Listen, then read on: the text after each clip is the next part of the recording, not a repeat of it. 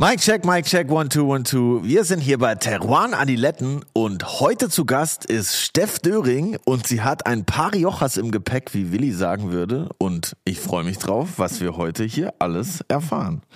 Teruan Adiletten kommt jeden Donnerstag zu euch, überall wo es Podcasts gibt. Folgt uns auf Instagram und ganz wichtig auch auf TikTok. Lasst uns Kommentare da, dann freuen wir uns und stoßen auf euch an. Aber jetzt kommt Willi.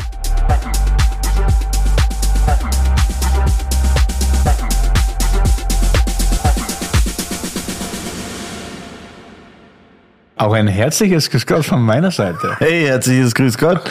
Wenn mein Flug um 1925 geht, wann muss ich dann am Flughafen sein, Willi, du Vielflieger? Das kommt darauf an, ob du, und jetzt äh, gebe ich das, das neue Supergeheimnis preis, Uh, okay. den BER Runway gebucht hast oder nicht. The fuck? Was? Ja, der Berlin Runway Ach, ist diesen Service. auf der Security Line vor. Ja, es gibt ja verschiedene so Security-Stationen. Ja. Und bei der Vierer gibt es jetzt einen Berlin Runway. Den kannst du buchen. Das ist ein 10-Minuten-Slot. Der ist im Moment noch gratis. Der wird sicher bald Geld kosten. Und dann kannst du da einfach durchmarschieren. Kann ich das jetzt im Minuten. Nachhinein noch buchen? Also, wenn ich den Flug schon gebucht habe? Ja, nur wenn du den Flug schon gebucht hast. Okay, dann meinst du gleich. Ja, würde ich auch machen, weil sonst hängst du. Okay. Und dann kommst du zu spät auf die Weinprobe. Ne, wo geht's hin eigentlich? Ich flieg zu meinem Homie Julian Bam. Julian Bam. Ja, Mann. Was macht dann? Da Ein machen- Gangbang? Da machen wir da, nee, das machen wir über Zoom. Aber wir machen da den neuen äh, Santa-Song. Der kommt übrigens am 23.12. Nur, dass ihr alle Bescheid wisst. weißt du, was vor ein paar Wochen am Sonntag rausgekommen ist? Und da habe ich fast ein Sauerstoffzelt gebraucht, weil Curly's Cubby war einfach nach vier Minuten ausverkauft. Krass, oder? Ja, finde ich auch krass. Richtig Also, wild. Danke an alle, Shoutout an alle, die das auch gekauft haben, so blind. Mega. Also wusste ja keiner, was da tatsächlich drin ist. Das ist auf jeden Also, Fall sehr lecker. Kann ich Ja. nur schon mal sagen. Es gibt ja keinen mehr. Also vielleicht gibt's ja nächstes Jahr wieder einen neuen. Schauen wir mal. Aber auf Mal jeden Fall. Klaus-Peter Keller fragen, ob der Ja, einen Drop macht. mit wir, wir sliden in die DMs, aber wir sind auf jeden Fall schon ähm, in Kontakt mit äh, mehreren Institutionen. Mit Nee, auf jeden Fall. anderen. Vielleicht gibt es ja auch andere lustige Sachen. dann. Genau, Muss es ja nicht immer Kabinett sein. Nee, auf Ein keinen Fall. wird Das auch ein bisschen zu ausgereizt langsam. Ja, es gibt nie Wir genug können auch Kabinett, mehr aber- trocken trinken und ein bisschen schwerer vielleicht. Genau, wir, haben, Sachen. wir gehen da gerade ins Brainstorming rein, habe ich gerade in der WhatsApp-Gruppe gelesen. Ja. Und erstmal wollte ich allen äh, Prost und guten Durst wünschen, die eine Flasche beziehungsweise eine Kiste ergattern konnten. Und wir freuen uns über euren Support. Danke nochmal an alle. Aber was ging bei dir so die letzten Tage? Ich war in Dänemark äh, krass am Abchillen. Bei mir gibt es immer viel so. Weißt du, wir sind ja jetzt im Weihnachtsgeschäft, gibt es ja bei uns nicht so, weil wir haben wenige Touristen, Gott sei Dank, und viele Einheimische. Und dann ist der Dezember immer schon der ruhigere Monat. So. Also wir lassen uns dann nicht mehr stressen, so wenig oder keine Weihnachtsfeiern. Und ja, ich freue mich schon auf die Zeit zwischen den Jahren. Da sind immer nur die Vollsprittis unterwegs, das ist am lustigsten. ich bin da auf jeden Fall. Genau, nämlich. Verstehst du? Hörst dich selber, oder? Na, aber manchmal, ich denke mir immer so, wenn es geht um, wenn wir so Wein verkaufen, jetzt habe ich da so eine, so eine Partie da, die haben Weine bestellt und wenn es um Tradition und Moderne geht, weißt du, es gibt so ein Weingut aus Österreich, das ich sehr schätze, das Weingut Heinrich zum Beispiel. Und die haben ja 2016 so einen Jahrgang gemacht, der war so ein bisschen bestritten. Also die sind ja so übers Biodynamische auf Naturwein gekommen. Und dann gab es den Jahrgang 2016, der ein sehr kühler Jahrgang war, der war unglaublich reduktiv. Und da riecht jeder Wein so ein bisschen nach Feuerwerk, wahnsinnig viel Schießpulver, also wahnsinnige Reduktion. Perfekt für Silvester. Und die tragen halt tolle Namen wie Salzberg und so weiter und dann bestellen das meistens so Managergruppen, weil die fanden das in den 90ern oder 2000ern großartig. Und dann bestellen die das, weil sie halt den Namen kennen und dann schmeckt's nicht. Und dann ist der Wein plötzlich fehlerhaft. Und dann sage ich so, nee, der ist nicht fehlerhaft. Das gehört so und das ist großartig. Und dann waren zwei Parteien nebeneinander. Die einen kamen noch von einer Weinmesse und die meinten, Alter, so einen geilen Weißwein aus Österreich haben die schon lange nicht mehr getrunken. Und die Managergruppe daneben meinten so, nee, der, der geht überhaupt nicht, der ist fehlerhaft. Und dann ist das lustig, weißt du, wenn du so zwei Beispiele nebeneinander hast, wo die Geschmäcker so auseinandergehen. Lässt du, hättest du dann die beiden so auf sich? So dass Nee, überhaupt nicht. Ich kommentiere das gar nicht. Aber ich finde es so witzig, wie die einen in der Weinbubble sind und die anderen auch. Und dann kommst du selber oft drauf, dass es so viele Themen gibt, die du nicht so am Schirm hast. Weil die halt früher irgendwann mal den Wein getrunken haben und dachten, boah, der Ja. ballert voll. Ja, und, weil es auch Sachen gibt, mit denen beschäftigst du dich nicht. Weißt du, der eine trinkt die ganze Zeit dicke Weine, der andere trinkt die ganze Zeit Naturweine, der nächste das. Und so ertappt man sich dann auch selber, dass man vielleicht da irgendwo eine Geschmacksrichtung hat, die man vielleicht auch empfiehlt oder nicht empfiehlt. Ich meine, der Wein war unglaublich gut, muss ich schon sagen. Für mich glockenklar oder Reduktion gehabt, aber am Gaumen hat der einen Zug gehabt, eine Finesse, eine Säure und eine Länge. Es war großartig. Was für ein Wein jetzt genau? Weißburgunder Salzberg 2016 war das vom Weingut Heinrich. Schöne Okay. Grüße nach Gols in dem Weg. Aber ich rede jetzt immer von der Weinbubble und wir haben Gott sei Dank jetzt die Einleitung zum heutigen Thema. Ein Thema, was überhaupt nicht in meiner Bubble ist und ein Thema, das ich so gar nicht trinke. Und deshalb bin ich froh, dass wir heute einen Gast haben, der uns das näher bringen wird. Das ist nämlich eins der großen Weinthemen der Welt und es ist weder Bordeaux noch Burgund noch Burgenland. Alter, was? Und es ist trotzdem groß und super traditionell, aber ich trinke es nie. Keines von den Big Bs, oder wie? Nein, keines von den Big Bs. Es ist aus Spanien und heißt Rioja. Oh, Big A, oder wie? Big A sozusagen, ja. Ja, ich freue mich voll, weil ähm, ich habe äh, von Rioja ungefähr so viel Ahnung wie von Raketenbauen. Deshalb bin ich sehr gespannt, was ich heute hier alles lernen werde. Raketen bauen. Spannend.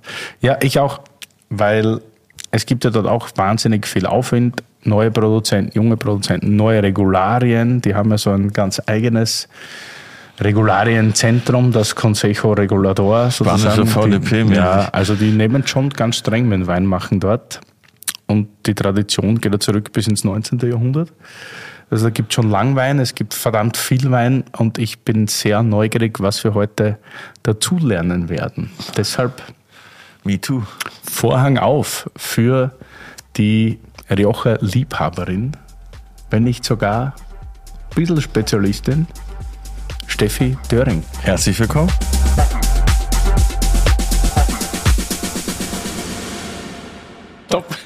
Die Wette gilt. Die Folge mit Steffi Döring. Hi. Hi. Schön, dass du da bist. Ich freue mich auch. Wir freuen uns. Du hast den Winter mitgebracht. Nein, Da ist mir sogar in, da, den, in den Badeschlappen heute kalt. Hast du dir an? Ah ja, Ja, check. ich Du habe hast immer die ja- Adiletten an. Das sind die Okay. Haus- und Hofschuhe. Aber du kann's hast Socken damit bezeugen. an. Ja, ich mag die gern. So, wir haben dich heute eingeladen, weil wir wissen wollen, wir haben von Jan Konetzki gehört. Den kennst du ja auch gut. Ja, sehr gut. äh, dass du auch irgendwie viel mit Wein machst. Und jetzt äh, wollte ich mal wissen, weil ich kenne mich bei dir überhaupt nicht aus, so Hamburg, Köln oder irgendwo. Wo bist du unterwegs und was machst du gerade? Also ich bin in Hamburg und wir haben dort einen Weinladen, also der Weinladen St. Pauli. Das ist äh, Weinladen und auch eine Bar. Und äh, genau. Gute Kombi auf jeden Fall. Ja, das ist halt auch ganz schlau, wenn man ähm, ja, Gäste hat und dann nach drei Gläsern Wein kann man den Leuten eher noch eine Flasche Wein für nach Hause verkaufen, als wenn man dann keinen Ausschank hat. Genau. Und wir haben noch ein bisschen Weinhandel. Genau, und beraten ein bisschen Gastronomie. Kann man bei dir dann tagsüber auch schon trinken? ja, ab 14 Uhr und samstags ab 12. Guck mal, Willi, ab 14 Uhr. Das ist schon mal ein Beispiel. Ja, da trinke immer nur ich. Ja, Ja, was machen wir jetzt hier heute auch? Also Daydrinking hat, hat man ja herausgefunden, ist gesünder, als wenn man abends trinkt. Ist es so? Krass. Ich habe noch Wie nicht viel davon gemerkt. Vielleicht ist es, weil man früher im Bett ist. Ich weiß es nicht. Vielleicht Ja, ist aber es, weil man dann gelingt, dir, einfach so. gelingt dir das? Mir Nee, ist das noch auch nie nicht gelungen. immer. Umso früher, dass ich anfange, desto stärker werde ich dann mit der Zeit beim Trinken. Ja, aber du, du bist Und dann komme ich erst Mensch. recht nicht früh heim. Nur ist der Rausch dann doppelt so wild. Ja, das ist immer das in London gab es eine Sperrstunde, also da musste man immer Gas geben bis um 22 Wann Uhr. warst du in 23 London? Das ist Uhr. 22 Uhr. Ja, mit Jan zusammen, also vor zehn Jahren. Ihr wart gemeinsam bei Ramsey? Ja. Ah, ich dachte, wart nice. nacheinander. Nee, wir waren gemeinsam dort. Shoutouts an Jan auf jeden Fall. Bester Mann. Und wo warst du? Warst du dann weiter im Ausland oder bist du dann gleich wieder nach Hamburg marschiert? Ja, ich war ein paar Jahre bei Gordon Ramsay, habe auch ein paar Eröffnungen gemacht in Südafrika und Prag und Paris und war dann noch ein Jahr oder zehn Monate in Südafrika und bin dann wieder zurück nach Hamburg. Aber was heißt Eröffnung gemacht? Also als Sommelier in Ja. dem Laden sozusagen Genau, die Gordon- Weinkarte gemacht. Richtig, Gordon Ramsay hat ein bisschen expandiert weltweit. Und dann habe ich dort geholfen so Oh, zum nice. Start. Ein bisschen Wein ausgesucht, Weinhändler gefunden oder gesucht und die Karte zusammengestellt, Mitarbeiter.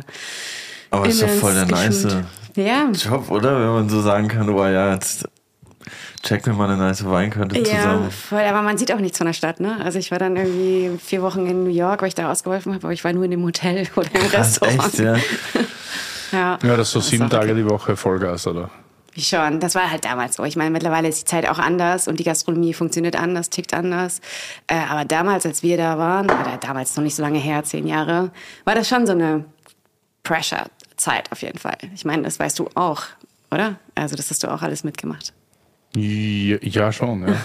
Aber hat sich das so wirklich so verändert, dass es jetzt entspannter ist und man so eher mal einen Day off hat als früher? Ich glaube, du musst den Leuten jetzt gerade ganz viel bieten in der Gastronomie. Einfach irgendwie vielleicht auch eine Vier-Tage-Woche, natürlich Gehalt, du musst die Leute vor- ordentlich bezahlen.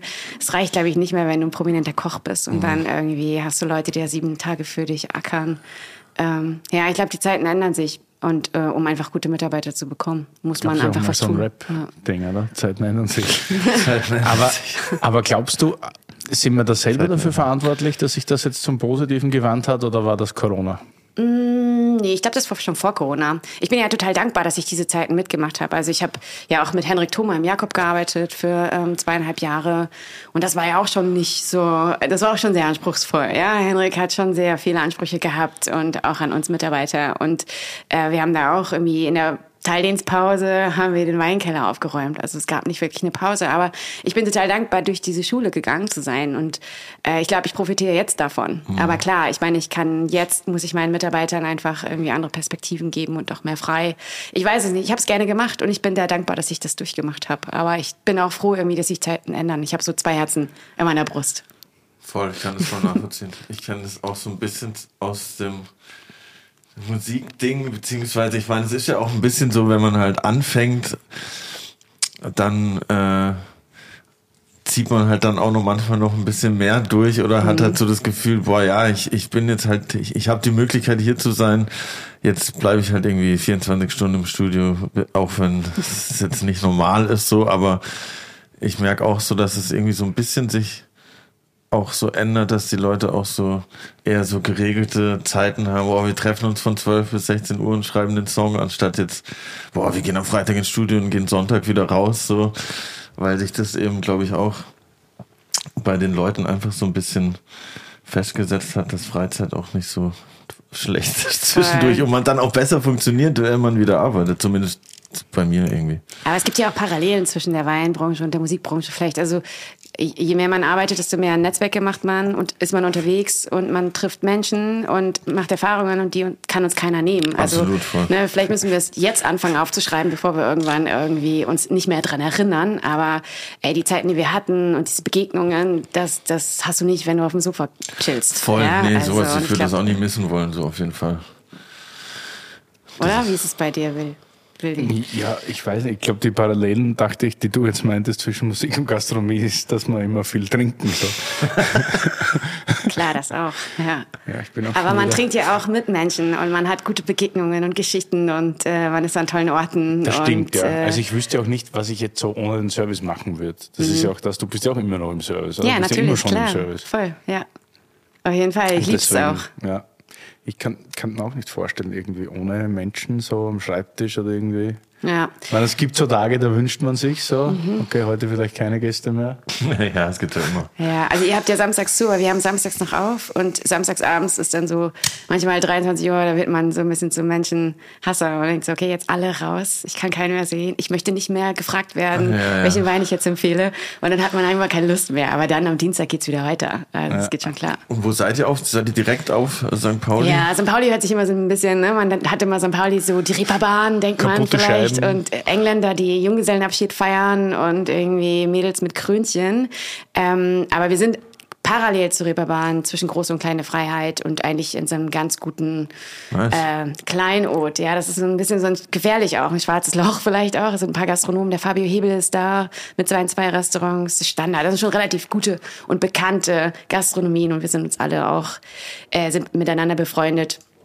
Ja, das passiert halt manchmal, dass man freitags abends zur Arbeit kommt und sonntags morgens ausgespuckt wird. Also das kann halt auch passieren in der Ecke. Ja, Ja, ja, also. das, das habe ich auch schon ein paar Mal erlebt in der Ecke auf jeden Fall. Kennst du Hamburg ein bisschen? Ein bisschen, ja. Ja. Also ich war halt äh, meistens auch ähm, wegen Konzerten oder Auftritten da und das ist ja dann auch leider meistens so, dass man nicht so viel von der Stadt sieht, außer halt äh, die Konzertlocation und die Reeperbahn meistens.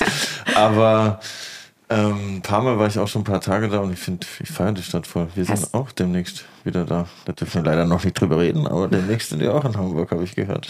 Hamburger, ja. ja ich war- ich tat mir ein bisschen schwer mit der Stadt. So wunderschön. Ich finde so, was krass ist, wenn man es jetzt mit Berlin zum Beispiel vergleicht. Ich finde, Hamburg hat viel tiefere Abgründe, aber auch schönere.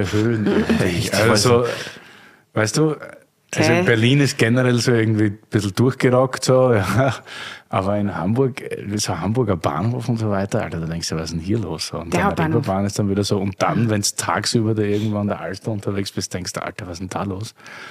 Also das ist schon irgendwie so. Ja, ist auch mini, ne? Im Vergleich zu Berlin natürlich. aber das also, sind Hafenstädte immer. Wunderschön, Ja. aber auch total abgefuckt so nebenbei. Klar. Also spielt beides mit. aber ich ist wohne auch auf. St. Pauli, also ich mag auch die Ecke gerade. Ja. So, das ist halt schon, macht Ich finde, es hat schon voll den niceen Vibe, auch die Mhm. Schanze und so dort. Ich habe da früher auch vor viel Konzerte gespielt irgendwie und das war immer voll der geile Mix im Publikum, auch von irgendwelchen, von Punks bis Mhm. irgendwelchen Hafendudes, dann irgendwelche Rotlichtleute und irgendwelche Studenten. So, das war irgendwie voll der bunte Mix. Ich finde es schon, schon ein bisschen entspannter wie Berlin, finde ich. Ich weiß ja nicht, du warst, glaube ich, noch nicht in den schlimmen Ecken Berlins, Willi, dann in dem Fall. Wie ist denn das in Hamburg? Als ich mal da in der Nähe gearbeitet habe, habe ich auch mal in der schönen Fischerklause am Lütchensee. äh, Na, das ist ja Schleswig-Holstein, oder? ja, stimmt, tatsächlich. Aber geben da die Leute Ge- Geld aus für Wein? Mir kam immer vor, so, dass das Äußere mehr Rolle spielt, so, also Handgelenk. Genau, das, Schuhe, das Anzug, Auto und die Auto. Uhr und die Schuhe, genau.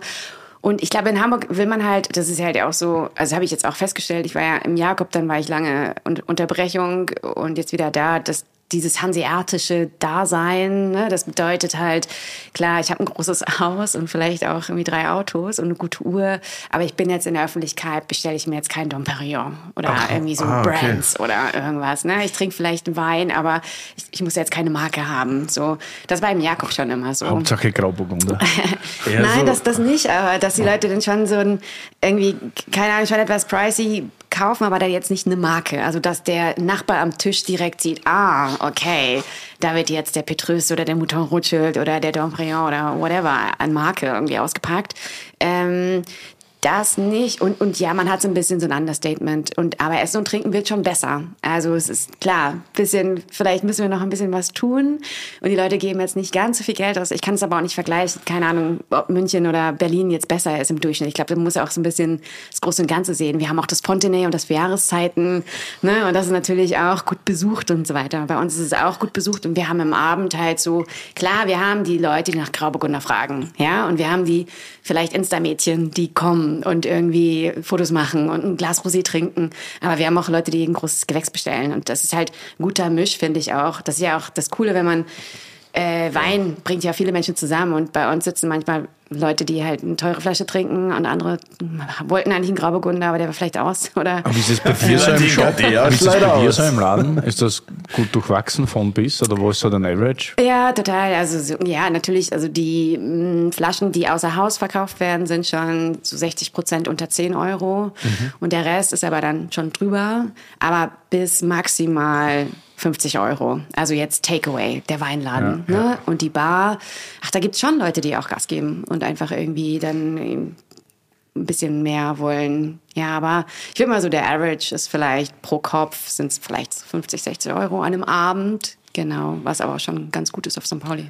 Bist ja du so eine, die ihrer Zeit schon immer ein bisschen voraus war, finde ich so. Also, ja, schon. Also ich finde, du zählst immer so zu den Vorbildern der jungen Sommelieren in Deutschland. Und bei dir war ja auch schon ganz lang so weg mit dem ganzen Spießertum bei Sommeliers, sondern einfach, okay, was willst du, das, das, das, sag an, Wein ist eher einfach und soll, soll irgendwie gechillt auch genossen werden. Äh, kommen Leute deshalb zu dir in den Laden oder kommen die, weil die wissen, sie bekommen da irgendwie ein tolles Sortiment oder? Ja, vielleicht, vielleicht, ja, vielleicht. Und ich, also ich persönlich meine es ja auch sehr, was man selber gerne mag. Ich mag es lieber mit Leuten, die jetzt normale Weintrinker sind, ein Tasting zu machen, ja, als jetzt irgendwelche Sommeliers. Also ich habe aufgehört, so Fachgeschichten zu machen, weil das ist halt so undankbar. Irgendwie ist auch so nicht so schön. Du musst dir vorstellen, man, man hält einen Vortrag, man eine Präsentation über eine Stunde und dann sitzen Leute mit verschränkten Armen und gucken dich an und stellen kritische Fragen, wo man auch denkt, okay, ich, ich, ich tue mein Bestes hier gerade, irgendwie ja. das zu repräsentieren. Und Endkunden oder auch, wir haben viele Corporate-Firmen, so SAP, da machen wir nächste Woche ein Riesentasting äh, für Werbung. Digi, ich hab's geschafft. Der Fastenmonat ist endlich hinter mir. Oha, krass. Welcome back. Wie war's? Naja, unterschiedlich. Mal leichter, mal härter. Meistens ein bisschen langweilig. das kann ich absolut nachvollziehen, verstehe ich. Und keine Ahnung, ob ich das so lange durchhalten würde. Mein Lieber, da habe ich die perfekte Lösung für dich. Intervallfasten. Da gibt es viele verschiedene Formen. Von sechs Stunden am Tag bis zwei Tage die Woche. Was man auf jeden Fall sagen kann, ist, dass das positiv auf die Gewichtsabnahme und die Reduktion von Körperfett auswirkt und auch auf den Stoffwechsel. Und noch ein paar Sachen. Und weißt du, was ich dir dazu empfehlen kann? Hm, was denn? Natürlich AG1. Aha. Du weißt, das nehme ich ja schon seit über zwei Jahren, aber auch für spezielle Fastenkuren ist es perfekt. Mit seinem niedrigen Zuckergehalt und der hohen Mikronährstoffkonzentration. Einfach ein idealer Begleiter fürs Intervallfasten. Es liefert dir für fast alle Fasten ein Nährstofffundament aus über 70 Inhaltsstoffen, die die positiven Effekte vom Fasten zusätzlich unterstützen. Es hilft deinen Energiestoffwechsel und gesundes Altern von den Knochen und deinem Nervensystem. Das ist natürlich nice. Voll nice. Und dabei ist es more in one. Du musst nicht zehn unterschiedliche Vitaminpillen dir einwerfen. AG1 ist ein Produkt, mit mehr als 70 Zutaten aus natürlichen Lebensmitteln, das viele andere ersetzt. Eine tägliche Portion AG1 liefert ein Nährstofffundament aus fünf verschiedenen Produkten. Es macht somit viele Multivitamin- und Mineralienpräparate, Bakterienkulturen, andere Greens-Mischungen und Pilzkomplexe überflüssig. Jeden Morgen ein Scoop AG1 in kaltes Wasser, schütteln, trinken und du musst dir nie mehr Gedanken über dein Nährstofffundament machen. Genau so ein Nährstofffundament brauche ich. Und Gedanken will ich mir auch nicht machen. Nee, Gedanken will sich eh keiner machen. Safe. Und wie komme ich an das geile Zeug ran? Im Abo wird die AG1 ganz entspannt monatlich frei Haus geliefert. Ganz ohne Vertragslaufzeit. Pausieren und kündigen ist jederzeit möglich. Und im Moment gibt es ein besonderes Angebot, mein Lieber. Auf drinkag1.com slash adiletten erhältst du bei Abschluss eines monatlichen Abos einen kostenlosen Jahresvorrat Vitamin D3 und K2 und fünf praktische AG1 Travel Packs für unterwegs im Wert von 41 Euro gratis dazu. Oha, nice. 41 wie die Nummer von Dirk Nowitzki. Wer? Egal, auf jeden Fall alles nur hier bei drinkag1.com slash adiletten. Werbung Ende. Dach SAP und das ist halt voll cool. Da sitzt zwar auch der Dieter, der irgendwie der Obermanager ist, ja, der aber sagt, ey cool, ich habe auch Barolo und Bordeaux im Keller, aber irgendwie, ähm, ich habe vorher nie Riesling getrunken aus der Pfalz oder junge Winzer, habe ich vorher nicht gewusst, dass die existieren, habe ich wirklich erlebt. Und das ist halt derbe schön und das mag ich total gerne. Und das gibt mir halt auch das. Und das so trainiere ich auch meine Mitarbeiterinnen und irgendwie so leben wir unseren Laden. Und es können auch natürlich Sommeliers in den Laden kommen und Fachleute Leute, aber wenn sie sich nicht benehmen können, können sie auch gleich gerne gehen. Also, es, ja, vielleicht ist es, äh, ja, keine Ahnung, ob ich eine Vorbild bin, aber ich mag einfach das äh, extrem gern. Und das habe ich, glaube ich, auch von Henrik gelernt, der auch damals im Jakobstum schon gesagt hat, so, hey, darfst nicht judgen über irgendwie, was hat der anderen Klamotten, Uhr, nur weil der irgendwie, ne, also wir müssen den Leuten, die sich das jetzt vielleicht auch hart zusammensparen, ins Jakob zu gehen, denen müssen wir eigentlich die geilste Zeit machen. Und das war eigentlich immer schon Vorbild. Und äh, ja, so gehe ich auch. Ich habe jetzt zwar gerade Insta-Mädchen gesagt, ihr wisst, was ich meine, aber auch die behandeln wir genauso wie jemand, der irgendwie ein großes Gewächs bestellt. Ja. Man weiß ja auch nie, wer drei Du Millionen weißt nie, Follower wer hat. kommt. Absolut. Du, wenn Curly jetzt an der Theke sitzt, glaubst du auch nicht, dass er gleich ein Schüsseln Bateau bestellt. Was er mittlerweile gelernt hat, gell, dass das auch gut ist und nicht nur Das Kabinett. ist ganz geil, ja. Sehr schön, mein Freund. Ja, aber ich kann das auch irgendwie nachvollziehen, weil ich würde jetzt auch niemand wünschen, vor mir einen Vortrag über Freestyle-Rap oder Songwriting zu halten, weil ich dann bestimmt nicht die ganze Zeit würde, oh ja, krass, boah, das finde ich ja cool, sondern wahrscheinlich eher so, hm, weiß nicht, Digga, das ist vielleicht anders. Und, und ich glaube halt so, Leute, die da noch nicht, oder die da einfach offener sind, mit denen macht sowas halt bestimmt mehr Spaß. So. Und die sind auch eben offener für Neues, selbst wenn sie, wie du sagst, daheim schon die krassen Flaschen liegen haben, denke ich mir. Ja, voll. Und es ist ja auch so schön, wenn die Leute Feedback geben und sagen, boah, ich habe schon diverse Tastings gemacht, aber äh, die waren halt immer so trocken und so langweilig und das ist halt irgendwie schön, wie ihr das macht auch. Genau. Generell ist Feedback und Fragen stellen immer super. Ja? Und nicht nur, gibt ja ganz viele Verkostungen, wir haben vorher kurz drüber geredet, so Masterclasses und so weiter, wo nur Leute sitzen, die vermeintlich wahnsinnig viel Ahnung haben und dann fragt keiner was oder sagt keiner was, weil er immer Angst hat, dass er sich vor dem anderen blamiert, was ja vollkommen Blödsinn ist, weil dann lernt überhaupt keiner aus der Situation. Also lieber zehn richtig bescheuerte Fragen stellen. Eigentlich Ja. gibt's ja keine bescheuerten Fragen, aber Fragen, Fragen, Fragen, weil sonst wird man nicht gescheiter, sagt man. Voll. Aber ich finde es auch richtig assi aus unserer Branche teilweise. Dann geht man zu einer Veranstaltung, da macht sich jemand, irgendwie hat sich vorbereitet, gibt sich Mühe. Und ich finde, man kann wenigstens hingehen und sagen, hey, danke, war richtig gut, irgendwie, es war eine gute Stunde, als dass man, wisst ihr, auch unter Kollegen einfach mal nett und irgendwie aufrichtig miteinander ist und einfach mal Danke sagt. Und, Und nicht mir ist so, sogar lieber, wenn einer sagt, ja, äh, hast jetzt ein super Entertainment gemacht, aber der Inhalt war ein Scheiß. So, also Ist wenn ein er da auch die ehrlichen, genau, ja, aber besser als einfach gehen und so. Also Ja. Ist oft schwierig, ja.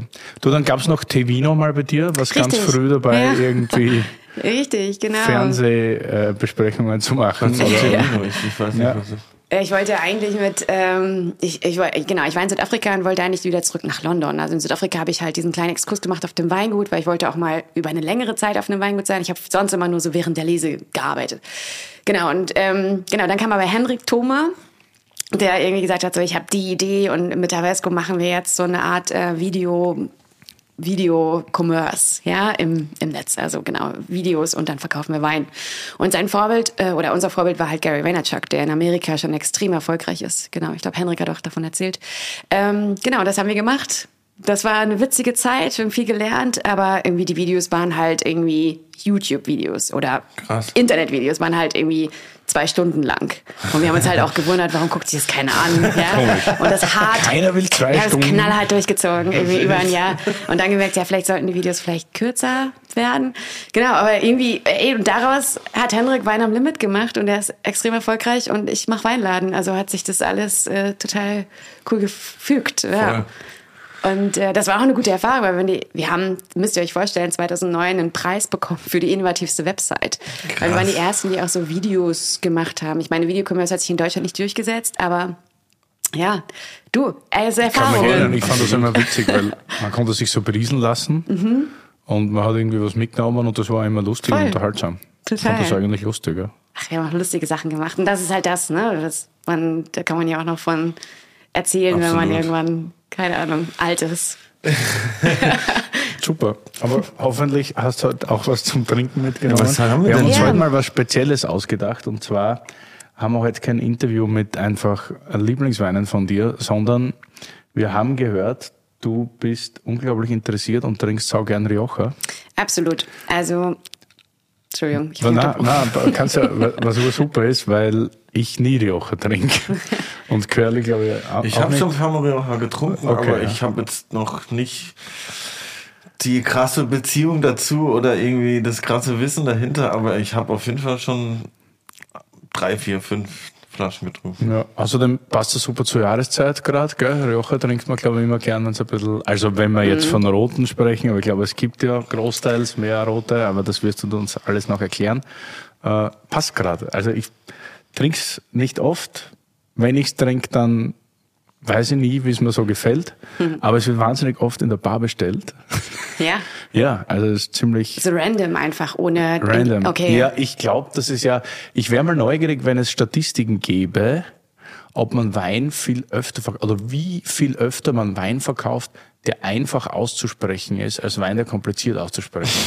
Ich meine, was die, die lustigen bestellen eine Rioja oder so und dann ein Chianti aus ja. Cesolo. Also, das ist immer easy, weißt du, wenn du im Urlaub warst, wo mhm. Spanien ist halt naheliegend. Das ist halt schwerer zu, äh, einfacher zu bestellen als Morellino di Scanzano mhm. oder Brunello di Montalcino. Also, weißt du, wenn du keine Ahnung hast, wie man das, wenn du das nur runterliest, bestellst du ein Rioja natürlich einfacher ich, als irgendwas anderes. Ich glaube auch, und, ja.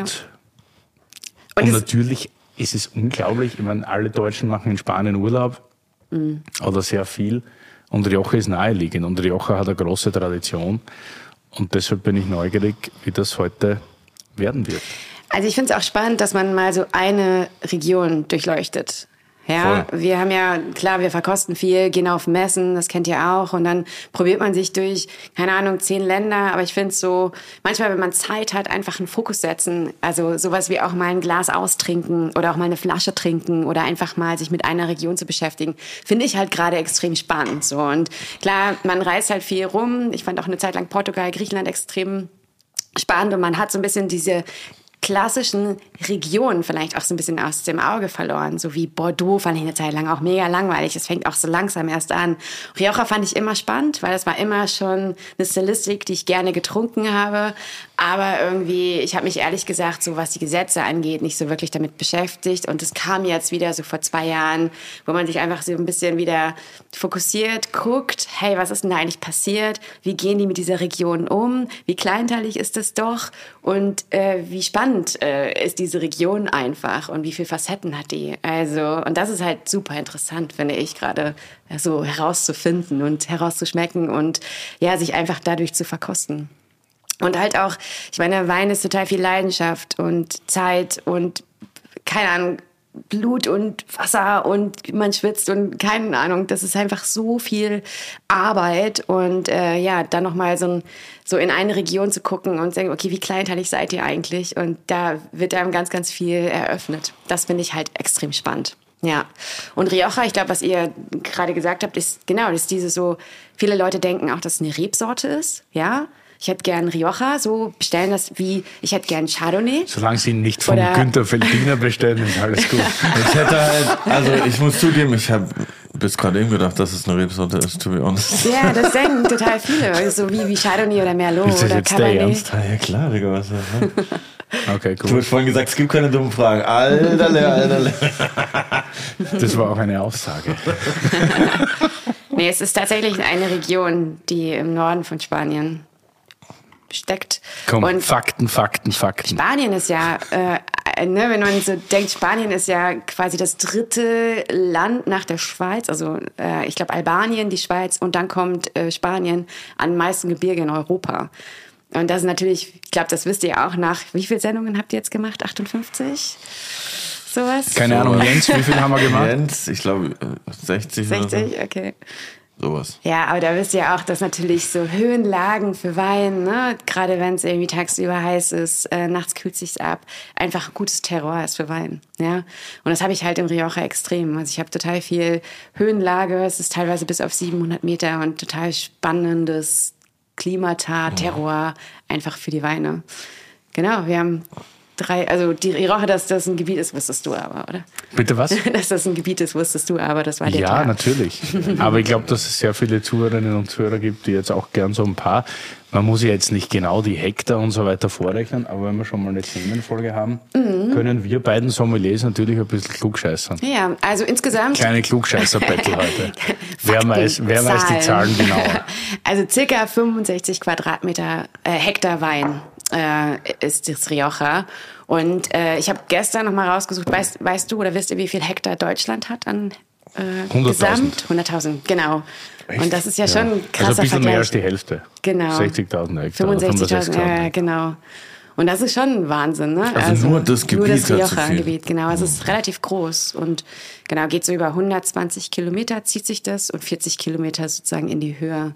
Und klar, wenn man jetzt ich meine, wenn man jetzt sieht, in Deutschland die Pfalz, Rheinhessen, das sind schon verschiedene Ecken. Es sind schon verschiedene Weine, es sind verschiedene Terroirs, es sind ganz viele verschiedene Boden, Bödenformationen. Wenn man jetzt 120 Kilometer so einen Strip hat und 40 Kilometer nochmal in die Höhe, ist es natürlich krass, was da passiert. Deswegen kann man Rioja auch nicht über einen Kamm scheren.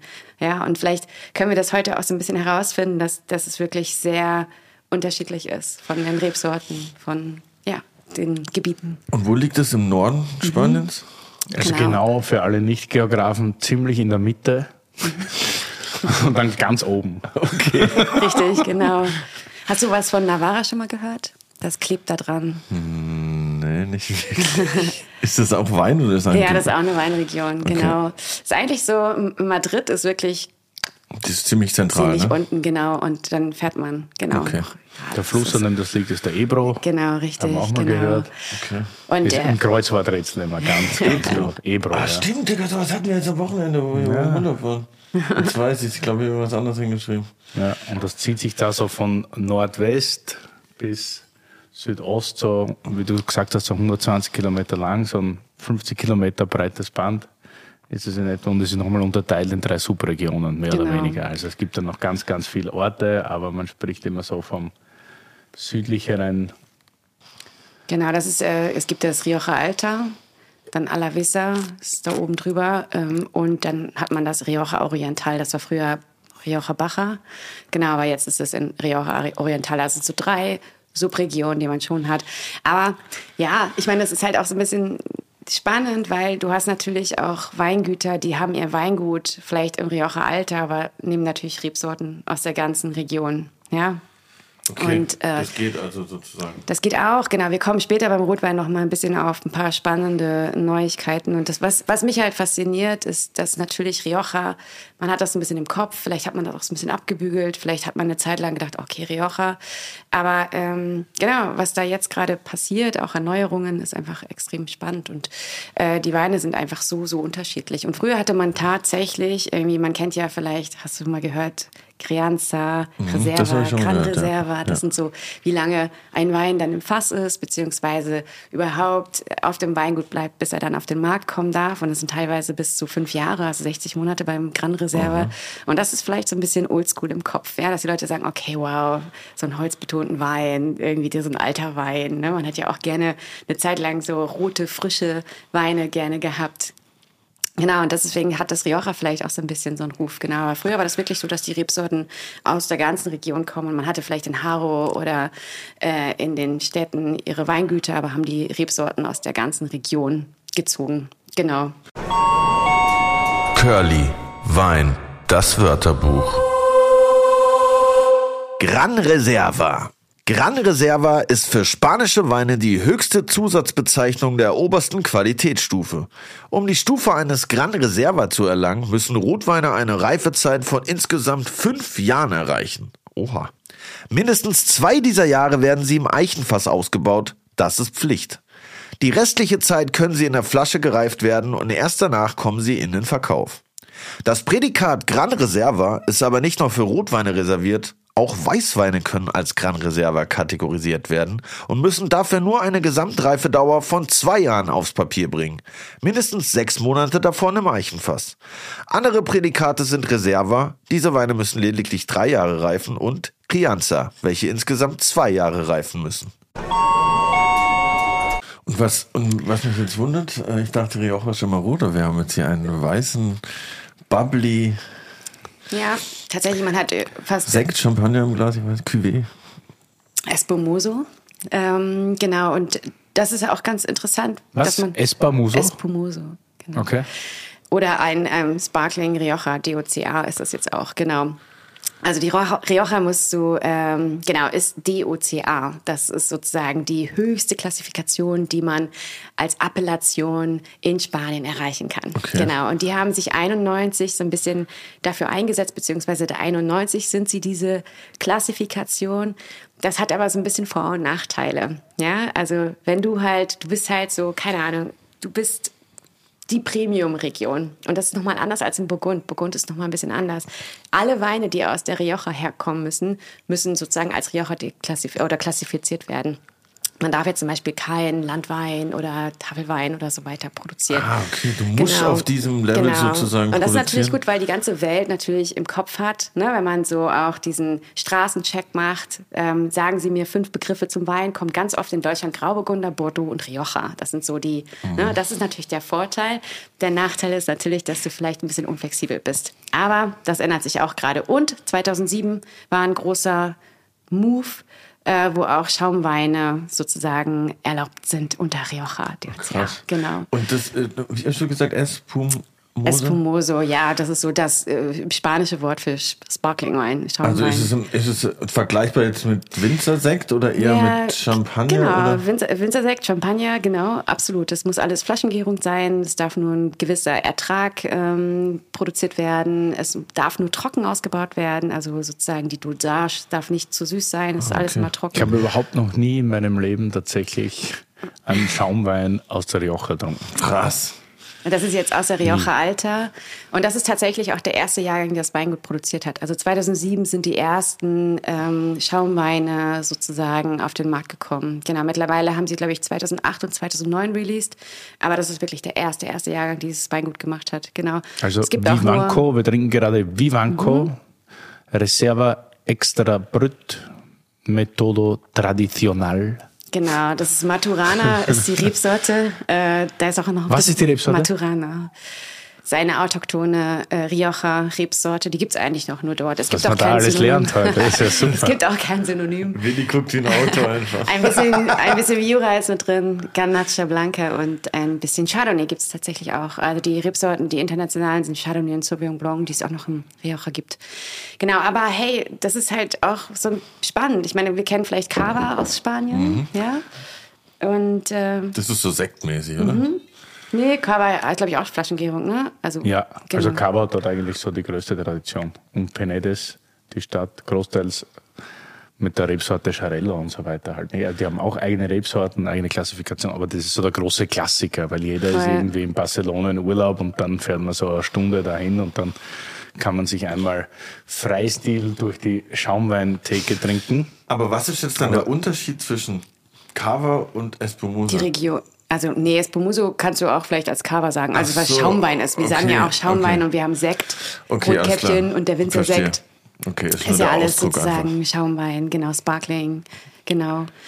Es ist Ähm. halt in der Nase jetzt schon floraler, fruchtiger. Mhm. Also wenn du das jetzt vergleichst mit Champagner oder so irgendwas. Total.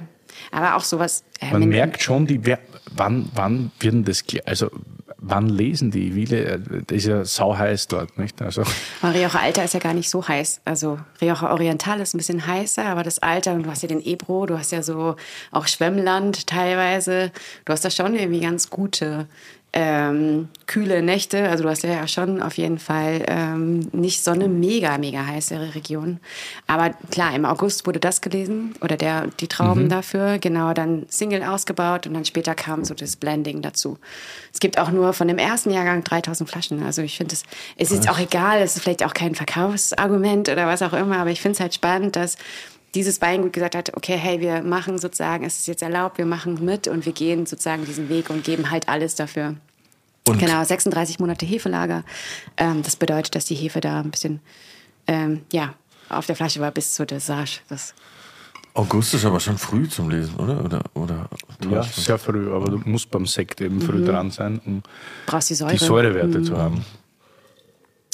Es ist so, ja, ich glaube, das wird vielleicht auch, ich meine, Wein ist ja auch manchmal etwas langsamer alles, ja. Ich meine, wir hatten diesen Prosecco-Hype zum Beispiel vor 20 Jahren oder unsere Eltern, ne? Und ich meine, das dauert halt jetzt auch, wie lange braucht das, bis das Prosecco wieder sozusagen zu dem kommt, was es ist. Und wahrscheinlich dauert das hier auch. Vielleicht ist Cava immer noch so, wenn man an Schaumwein denkt aus Spanien, ist Cava vielleicht noch so die Nummer eins. Aber ich glaube, wenn die halt so weitermachen, kann Rioja halt auch eine super Region sein für Schaumweine in Zukunft. Voll, schmeckt voll lecker. Ich finde, der hat auch so krasse Mineralität, ist immer so ein dummes Wort, aber das ist halt so Feuerstein, oder? So ein bisschen bei uns irgendwie im, zur jetzigen Zeit direkt an der, am Elbstrand stehen, da kriegt man auch immer so ein bisschen diesen Salzwind ins Gesicht Ja. geblasen, so hat Ich das ein schon so, so. Salzigkeit, Mhm. an Umami erinnernde, so Würzigkeit auch eine gewisse. Also es ist nicht irgendwie so was Fruchtelndes, Voll. sondern Und ich schon finde- eine seriöse Geschichte. Total. Und es hat auch nicht so Reife, Reife, oder? Ich meine, es gibt ja manche, Crem also Cremant gibt, glaube ich, nicht in Jahrgang nicht so viele. Aber es gibt ja manche Winzersekte oder Champagner, die mit 2017er Jahrgang schon so ein bisschen so eine reife Note haben, oder? Ja. Genau, das fand ich hatte jetzt nicht. Nee. Fresh. Ist es jetzt dort so ein bisschen wie, wie man es auch in Deutschland oder Österreich verfolgen kann, ein kleiner Boom, dass da jetzt sehr viele Schaumweine herstellen oder dass sich einige herauskristallisieren, die sowas machen? Es ist oder? total überschaubar. Ich glaube, es sind gerade irgendwie 23 Weingüter, die das gerade machen. Und die anderen gucken halt noch. Ne? Die anderen schauen noch so, okay, wie entwickelt sich das? Wie macht man das? Ich meine, das ist auch nicht so einfach. Also ich bin jetzt kein Winzer, aber man kann ja nicht einfach sagen, okay, ich habe ein Weingut und ich habe Weinberge, ich will jetzt auch Schaumwein machen. Dazu gehört ja auch etwas Know-how, Technik, oder? Ja, klar. Also Ja, und ja du brauchst vor allem auch so- die Rebsorten und so weiter. die ne? Also Rebsorten, auch. absolut, ja. Und auch Geduld und Zeit. Ich meine, guck mal, der ist jetzt, der ist, glaube ich, letztes Jahr auf den Markt gekommen und dann natürlich schnell ausverkauft gewesen, weil total limitiert. Ähm, aber du musst ja auch erstmal das Kapital im Keller lassen. Ja? Dann haben die den vier Jahre sozusagen zurückgehalten. Genau, 36 Monate sozusagen Hefe auf der Flasche und dann noch ein Jahr, genau, im Keller. Bisschen beruhigen, sich zurück. zurück. Sag mal, wenn du da das so gern trinkst, bist du auch oft dort? Ähm, tatsächlich war ich jetzt insgesamt viermal dort, aber Mhm. jetzt auch seit fünf Jahren nicht mehr. Nee. Aber ich bin, ich finde Spanien extrem spannend, muss ich ehrlich sagen. Auch so, was sich so entwickelt, auch in Malaga und Jerez, also, ne, also alles irgendwie. Und Klima, ähm, man denkt ja in Spanien immer so, Spanien. Ähm, ja, man hat ja so ein Bild im Kopf, aber so die Weine Madrid, also ich, ich finde es extrem interessant, was da gerade passiert. Ganacha ist ja auch ganz viel in Rioja, auch in anderen Teilen. Äh, das Priorat, ich meine, da sind halt die äh, wilden Verrückten hingegangen. So, das ist halt schon spannend und wie sie halt auch so eine Region entwickeln. Ja, ich meine, wir sind in Deutschland. Da passiert zwar auch einiges, aber jetzt mal so von den Weingesetzen, von diesen, keine Ahnung, äh, wie heißen die, Consortio ist es in, in Spanien, wie heißt es, wenn man so eine Weinkontrolle hat oder so. Ne, da passiert ja, die geben ja die Naturweine immer noch nicht frei als irgendwie Qualitätswein, es ist ja immer noch Landwein und so weiter. Und hier, was ich halt schön finde, gucken sie halt, okay, die Zeit ändert sich, die Welt dreht sich. Was können wir machen? Wie können wir uns weiterentwickeln? Was brauchen wir eigentlich? Müssen wir ein bisschen kleinteiliger werden? Äh, die haben total krasse Kontrollen und das finde ich einfach derbe schön, dass man so, so eine Region im Wandel sieht. Ja? Also Bordeaux, vielleicht ist es auch ignorant von mir, aber ich denke, in Bordeaux passiert gerade nicht so viel. Ja, es ist halt, weiß ich nicht, beides, Oder? also Bordeaux wie die Ocher sind total außerhalb Mhm. von meiner Bubble. Jetzt sind wir sowieso schon in dieser Weinbubble, dann noch in der Feinweinbubble, Mhm. also da rede ich jetzt von Weine ab einem gewissen Preis. Und dann trinken die einen halt lieber Burgund und die anderen lieber Bordeaux oder, oder keine Ahnung, Ja. irgendwie so in die Richtung. Aber ich bin so weit weg vom Rioja und ich komme da immer mehr drauf. Irgendwie manchmal trinkst du halt was, Rioja Alta, dann Mhm. gibt's irgendwie Castillo Igay von Murieta und dann Werbung. Willi, jetzt musst du sehr stark sein. Wieso, was ist? Naja, du hast doch so abgehatet über den Autohändler, der euch den neuen Bulli noch nicht geliefert hat, weswegen Lou für eine Woche irgendwo in der Pampa warten musste. Erinnere mich nicht daran. Doch, Alter. weil ich dir jetzt auch mal was beibringen kann. Kennst du See You Camper? Nee, nie gehört. Was ist das? Das ist vor allem erstmal richtig nice. Bei You Camper kannst du online Wohnmobile in über 20 Ländern buchen. Mit ein paar Klicks kannst du das Ding konfigurieren und Add-ons dazu buchen. Das Ganze mit einer riesigen Auswahl, über 150 Vermieter weltweit. Vom kleinen Truckcamper bis zu riesigen Luxus-Motorhomes. Alter, echt? Wie jetzt? Und ich habe mir extra einen Bulli gekauft? Ja, da frage ich mich auch, wieso du das gemacht hast. Hättest du mich mal vorher gefragt. Aber du kannst You Camper trotzdem nutzen. Du kannst nämlich auch einfach was mieten für einen Urlaub oder eine Tour in nicen Weinländern wie Frankreich, Italien, Spanien, in den USA, Australien oder Kanada. Na gut, das ist nicht so ein Weinland, glaube ich, aber you get the point. Alter, das klingt Mörder. Safe. Wollen wir nicht mal eine Tour machen durch Piemont oder Burgund oder so? Und dann schön oben auf dem Morachet pennen? Eigentlich habe ich immer Bock, aber hast du überhaupt schon wieder den Führerschein? Nein, noch nicht. Aber bekomme ich bald. Ist jetzt schon sowas von verjährt alles und wenn ich ihn hab, geht's los. Klingt nice, Digi. Und wie funktioniert das Ganze? Einfach auf www.cu-camper.com gehen und wir wären ja nicht wir, wenn wir nicht ein fancy Goodie für euch hätten. Mit dem Gutscheincode CU-TA24 spart ihr bei allen Buchungen ab 1500 Euro 50 Euro ein. Das Ganze ist einlösbar bis zum 31.12.2024. Das war viel Info. Sag nochmal, komm. Auf www.cu-camper.com Gutscheincode CU-TA24 eingeben und ihr spart 50 Euro bei allen Buchungen ab 1500 Euro. Das Ganze geht bis Ende diesen Jahres, also bis 31.12.2024. Alle Infos wie immer in den Show Notes und natürlich erst parken, dann Wein trinken. Ich scroll schon, ey, da sind echt ein paar richtig geile Dinge dabei. Werbung Ende! Gibt es natürlich noch Lopez de Heredia, was irgendwie jeder trinkt und jeder vorsingt. Und dann ist das Ganze schon irgendwie, das ist meine Rioja-Welt. Mhm. Die drei Produzenten. So, und dann Ja, aber da gibt es halt noch viel mehr. Und das Ja, natürlich halt, gibt es viel mehr, aber deswegen ist es halt so interessant, Ja. dass man so viel. Wir haben ja jetzt auch sechs Weine insgesamt. Also jetzt kommt gleich ein stiller Weißwein und dann haben wir noch vier rote. Und ich finde das super, dass man solche Sachen wieder außerhalb seiner Komfortzone probiert. Und wenn man da, dann auch noch so überrascht wird wie mit dem Sekt, voll. natürlich lecker. Ne? Und ganz ehrlich, ich finde ja, also klar, als, als junger Sommelier damals hat man gedacht, so ja, Tradition, Tradition, was ist eigentlich für ein Wort? Und irgendwie, ich glaube, benutzt ihr das viel? Also eigentlich benutze ich das, glaube ich, in meinem täglichen Leben nicht so wirklich viel, aber hier macht es halt derbe Sinn, weil wir haben diese krasse Tradition und ähm, und dann haben wir aber auch Leute, die was bewegen wollen. Also wir haben Leute, ich trinke das. Sehr brav. Und wir haben hier, ich finde es ja schön, wenn Tradition und Moderne und in der Rioja reden wir auch noch von der Postmodernen. Ja, also wir haben sozusagen diese drei und die Zukunft. So, wir haben halt das halt alles gemeinsam. Wir haben natürlich diese krasse Tradition von diesem Fassausbau. Und ich meine, die Franzosen aus Bordeaux sind halt damals ins Rioja gegangen, weil die hatten keinen Wein. Reblaus hat in Bordeaux alles kaputt gemacht. Und die Spanier, da kamen sie halt später, die Reblaus, ne? die hat immer ein bisschen gebraucht, um dahin zu wandern. Und, äh, aber als die... Also das war so Ende 19. Jahrhundert in etwa. Richtig, richtig, 1850 um die Zeit. Okay. und deswegen gibt es in Haro, da wo auch das äh, Weingut Chanonia ist, gibt es ja diesen Bahnhof, diese Bahngleise. Man kann direkt, ich weiß nicht, ob die ak noch aktiv ist, aber man kann direkt von Haro, der Hauptstadt, also da im Rioja-Alter, direkt äh, ins Bordeaux fahren. Und das haben die halt damals gelegt, weil die halt auch Fässer hin und her getauscht haben. Genau, deswegen kommen, also die sind ja auch sehr viel parallel. Du hast ja im Rioja auch krass Fassausbau. Und das haben die Spanier von den Franzosen gelernt, weil die Franzosen, als die Reblaus in Bordeaux war und alles kaputt gemacht hat, sind die halt ins Rioja. Und ähm, haben dort halt ihr Business Also wenn man es jetzt böswillig meint, kann man sagen, dass das Rioja zu Beginn das äh, Reblaus Außenlager der Bord- Bordeleser war. so Quasi. kann man das sagen, ja. Aber die Spanier waren relativ pfiffig und haben gemerkt, okay, hey, die Reblaus, sie kommt. Und haben dann aber schon auf amerikanische Wurzeln aufgepfropft. Deswegen hatte das Rioja gar nicht so wirklich Probleme. Und ich meine, das ist halt voll schön. Das ist irgendwie eine Art von französischer, spanischer Freundschaft, Austausch. Ähm, ja, Tradition, Moderne, die Zukunft. Es gibt auch viele jüngere Produzentinnen, die da jetzt gerade was machen. Und das ist halt, das berührt mich einfach extrem. Ja, Aber wie haben die das, wie kann ich mir das vorstellen? Also die Franzosen haben gemerkt, ey, die Reblos hat alles kaputt gemacht.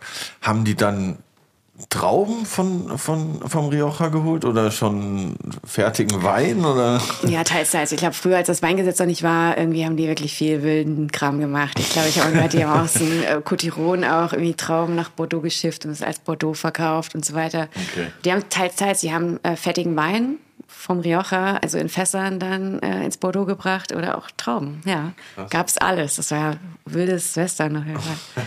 Aber die Franzosen haben da halt auch dann nochmal diesen Fassausbau in Barriques, also diese 225 Liter Fässer, nochmal optimiert und ich, ich finde es halt auch schön, es berührt mich halt auch so eine Geschichte und dann hast du halt in der Region einfach alles da gerade und ähm, ja, und du brauchst auch gar nicht so viel, also sie haben jetzt auch nicht so ungefähr unge ganz viel so Bio-Anbau, aber das brauchen sie auch gar nicht, weil du hast halt durch dieses Schwemmland, durch den Fluss einfach extrem gesunde Rebanlagen. Das ist halt schön.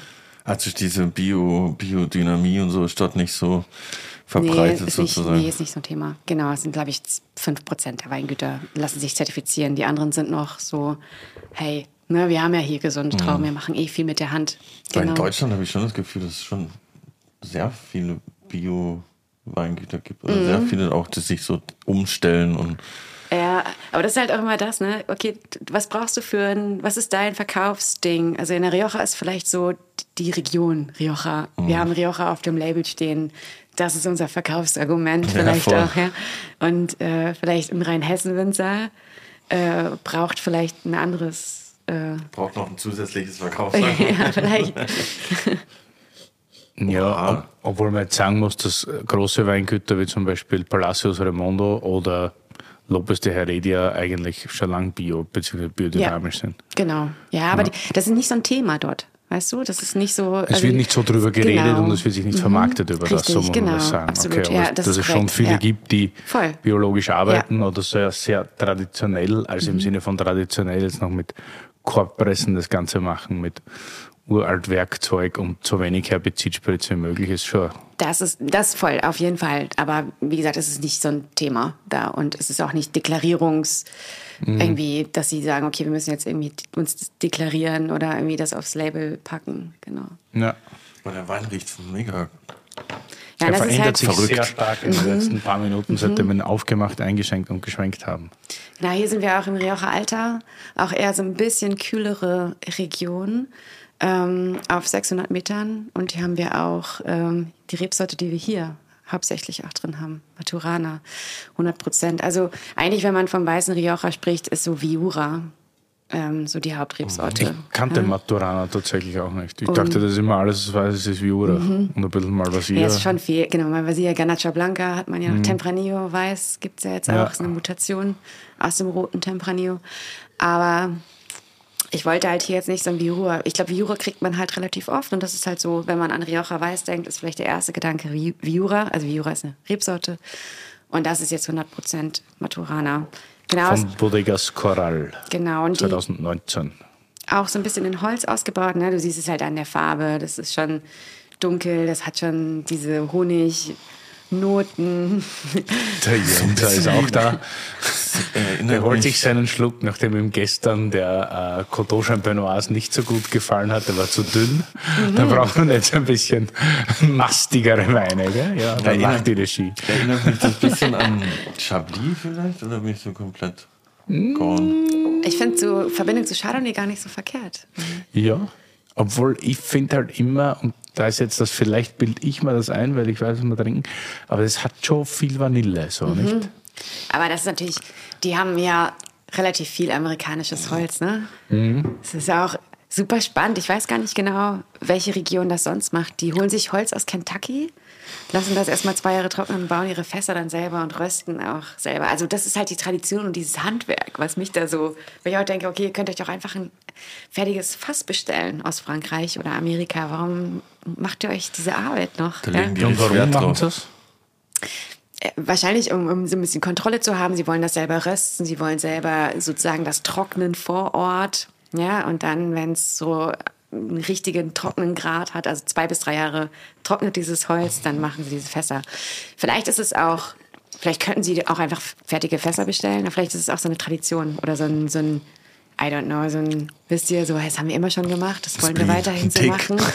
Oder wir haben die Technik von unserem Großvater Ja. geerbt und gelernt und Wieder, um wieder auf Tradition zurückzukommen. Halt so dieses, wir müssen es, wir könnten es auch anders machen, aber wir wollen es halt so machen. Ja. Und Finde das ich ist aber irgendwie sympathisch.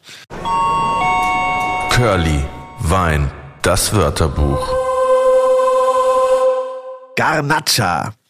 Garnacha, französisch Grenache, ist aus dem Rotweingame nicht mehr wegzudenken. Besonders als Teil einer Cuvée ist die Rebsorte sehr beliebt, zum Beispiel an der Rhone, als Teil des berühmten Rhone-Mixes MSG oder MSG, also Mourvèdre Syrah Grenache. In einigen Appellationen Spaniens nimmt Garnacha sogar den ersten Platz der Anbaufläche ein. Von dort stammt die Rebsorte übrigens auch, zumindest wird das gemunkelt. Genauer, aus dem nordöstlichen Aragonien. Mittlerweile wird sie aber weltweit auf ca. 300.000 Hektar angebaut. Oha, stabil. Ganacha gilt als besonders widerstandsfähige Rebe, kann auch bei viel Dürre, heißem Wetter und wenig Wasser erfolgreich angebaut werden und bringt am Ende einen natürlichen Alkoholgehalt von lässigen 15 bis 16 Prozent in die Flasche. Ballert. Dabei bleibt sie aber sehr weich und wird gerade deswegen oft mit tanninhaltigeren Sorten kombiniert. In der Rioja häufig Tempranillo. Aber ist es auch, dass die amerikanischen Fässer, also hat der Curly auch schon mal gelernt, also amerikanische Eiche hatte eigentlich ein bisschen eine größere Evaporation, das heißt, die ist durchdringlicher als französische Eiche oder europäische Eiche teilweise. Äh, hat das auch mit dem Reifen zu tun, dass die dann äh, gewisse schnellere Oxidation erfahren? Ähm, gute Frage, das weiß ich gar nicht. Ich bin jetzt nicht so ein Fassexperte. Ich meine, im Rioja sind die Weine ja eh extrem lang im Fass, ja. Also das ist ja, das gibt's ja nirgendwo anders. Nicht im Burgund, nicht im Bordeaux, nicht, nicht, also nicht in teilweise neuen Fässern. Die wollen ja auch gerade dieses ein bisschen neue Vanille, ne, Kokos. Wir haben ja ganz viel so Bounty-Aromen in Ja. den Rotwein auch. Das Echt? kommt so Was von mich der, ganz oft Mhm. unglaublich nervt, aber das werden wir Ja. wahrscheinlich gleich bei den echt. Roten Ja. verkosten. Was mich jetzt wundert, wenn wir sagen, du bist so voll begeistert und du nimmst den Wandel so extrem wahr, was macht das Rioja dann falsch, dass ich den Wandel noch überhaupt nicht mitbekommen habe? Hm. Warum trinke ich immer noch das Gleiche? Warum ist das bei mir noch nicht angekommen? Ja, ich glaube, weil sie, weil natürlich das selber, weil es erstmal ist es eine große Region. Ja. So, ähm, es ist eine große Region und es sind, es ist nicht nur eine Sache, die man kommunizieren muss, sondern wir haben drei Subregionen und wir haben verschiedene Klimazonen, wir haben verschiedene Stilistiken, so und ähm, ja, dann haben wir halt seit 2017 die ähm, äh, Single Vineyards, die man sozusagen noch deklarieren kann. Und äh, es ist vielleicht auch alles ein bisschen viel, vielleicht auch so ein bisschen äh, einfach ne, sehr intens und sehr, ähm, ja, ein Perfektionismus, der vielleicht Ja. irgendwie hier noch nicht so wirklich angekommen Ich meine, es ist. ist ja auch schwierig, glaube ich, zu verstehen, wenn man Rioja gibt's ja vom, es ist vielleicht für den Curly ganz interessant, vom Späti Rioja, den du für 7,50 kriegst, Den vielleicht auch noch drunter, bis hin zum High-End Gran Reserva Special für 150 Euro, gibt's ja alles. Deshalb ist das Gebiet, glaube ich, schon mal einfach schwer zu fassen, weil es gibt Total. wahnsinnig viel verschiedene Ausbaustufen. Es gibt diese Superregion, die jetzt von der Qualität vielleicht gar nicht so viel aussagen, nur von der Stilrichtung her. Aber das muss man schon alles irgendwie mal gebacken bekommen. Und dann, glaube ich, muss man auch sagen, dass die Region ja einen unglaublichen jahrzehntelangen Erfolg genießt. Und wenn du dich halt in deinem Erfolg suhlst, Klar. ist es natürlich schwierig dann auch, oder das dauert einfach länger, wie zum Beispiel in Madrid, die machen jetzt irgendwie fehlerhaften Ganacha seit ein paar Jahren und die ganze Welt schreit danach, weil jeder auf Naturwein steht. Naja. Das geht da halt natürlich nicht in so einer. Nee, Region. aber wir haben natürlich auch, ähm, auch der 7,50 Euro Wein. Ja, also wir haben im Rioja eigentlich Best Value for Money. Also es gibt's wirklich nirgendwo auf der Welt. Und ja, also du kriegst diese Weine nicht in Burgund, nicht in Bordeaux, nicht in Deutschland, die halt mit so viel, Le also Pr- Preis-Leistung, ja. Und selbst so ein 7,50 Euro Rioja ist echt ordentlich. So, ja. ja. Haben wir heute so einen dabei? Nein, haben wir nicht. Aber wir haben mal, ähm, wir hatten mal so ein Tasting gemacht, das habe ich auch mit Henrik mal gemacht, wo wir Supermarktweine gegen Weine von Weinhändlern äh, verkostet haben, blind. Ja? Und wir hatten halt so eine Crowd von Leuten. Und beim Rioja, also bei allen Weinen war es so, ja, easy, ne? Der Riesling, klar, mm, mm, mm. So, und beim Rioja haben wirklich, hat die Crowd gesagt, der 7,50 Euro Wein, also der günstige Wein, weil er vielleicht auch zugänglicher ist. Ja, ist halt zugänglich, charming, Aber die fanden, ja. die haben den alle gefeiert und das war dann so ein Rioja vom Lidl. Das war halt so, ich weiß noch dieses Tasting, das war so, ey krass, wir haben jetzt hier eigentlich echt einen tollen Rioja, der viel länger im Fass war, aber der vielleicht ein bisschen komplizierter ist, Mhm. ja. Aber eigentlich gibt's keinen Ausfall. Das Gebiet ist auch extrem kontrolliert. Also ist vielleicht auch ein bisschen zu verkopft manchmal, aber die kontrollieren wirklich sehr, sehr viel und alles. Und ähm, na, es hat so alles auch seine das muss irgendwie so und so viele Monate. Es ist ja auch alles sehr, sehr strikt und ähm, ja. Das ist nämlich der Consejo Regulador. Äh, liegt das auch daran, dass, was du vorhin gesagt hast, ähm, dass das ganze Gebiet unter diesem DOCA liegt. Das heißt, auch wenn Mhm. Klar, du Segen. Mhm. den billigen Wein machst, muss der ja auch dem Qualitätslevel dieses höchsten Dings entsprechen. Richtig, Das heißt, ja. wenn du das vergleichen würdest mit Deutschland, müsste wäre jeder Wein ein GG, auch wenn er auf äh, 7 Euro kostet, gefühlt so ein bisschen. Ey, du hast es auf den Punkt gebracht, genau so ist es. Und das ist halt äh, Fluch und Segen in der Region, Ja, ja, ne? dass du vielleicht auch da nicht ausbrechen kannst, wenn du sagst, ich will jetzt aber hier einfach keinen Bock auf Reife und irgendwie Mhm. ne, Mindestertrag, ich will einfach mit dem Vollenter hier durchgehen äh, ja, Voll. und mach jetzt hier das. Geht halt nicht, genau. Krass. Und ja, du Willi, aber warum wir das, glaube ich, ähm, so ein bisschen verloren haben, vielleicht weil es einfach so viele andere Regionen und Länder und so gibt und gab oder so, wo wir halt eine Ja, man Zeit kann lang sich ja auch nicht immer mit allem beschäftigen. voll. Deshalb sind wir ja heute hier. Ja. Aber sag Nee. mal, der Weiße, Ja, ja, das ist cool. So, also ungewohnt. Ich finde auch ungewohnt, Es aber ist halt, interessant. ja, für mich ist es vielleicht eine Spur zu so vanillig in diese Richtung gehend, aber das habe ich oft bei Weißen Riojas. Und dann denke ich mir immer, okay, jetzt könntest du natürlich auch was anderes trinken. Aber wenn du sagst, du hast jetzt nur das zur Verfügung, ja. Aber ist das, ähm, habe ich, so- ich habe so ein bisschen das Gefühl, das ist so ein bisschen, das schmeckt so ein bisschen sprittig, so ein bisschen, weißt du, was ich meine? So, Also man, also jetzt nicht wie Schnaps, aber das hat so einen leichten Unterton von so Schnaps irgendwie. Also was ist gar nicht negativ sein soll, ist mir nur aufgefallen. Klar, also für die Weißen, die tendieren natürlich hart zum Alkohol, ne? weil es ist natürlich eine, eine warme Region. Und dann sind es auch Rebsorten, die natürlich auch so den Zucker etwas anziehen in das Holz. Also es hat vielleicht ein bisschen was Brandiges. Ja, ja, genau. Genau. Wie viel Prozent hat der denn für den Weißen? knalli, knalli, sage ich dir gleich hier. Gar nicht so krass, 13 Prozent. Naja, geht aber. Geht aber, ja. voll. Und ich finde auch mit Luft, das ist ja oft bei diesen weißen Riojas, also wir schenken in der Bar ja die, wie gesagt, die Tondonia-Geschichten aus. Und die werden dann schon oft mit Luft eleganter. Zu Beginn sind das so wupp, und du denkst, also alle Leute, die gern dicke, kräftige Weißweine trinken, dann stellst du das hin. Und die sind zu Beginn alle begeistert, aber wenn die langsam trinken, werden die länger wie Ungläubiger über den Wein, weil der Wein mit Dauer immer salziger wird und feiner. ne? Das ist so ein bisschen das Umgekehrte, weil die halt auch so einen langen Ausbau genießen. Und ich finde gerade Weine, die du lange ausbaust, wenn die dann mehr Luft kriegen wieder im Glas, dann werden die wieder feiner und eleganter. Und ich glaube, dass das da auch so ist. Also, Und das hat auch nicht so viel Säure, oder?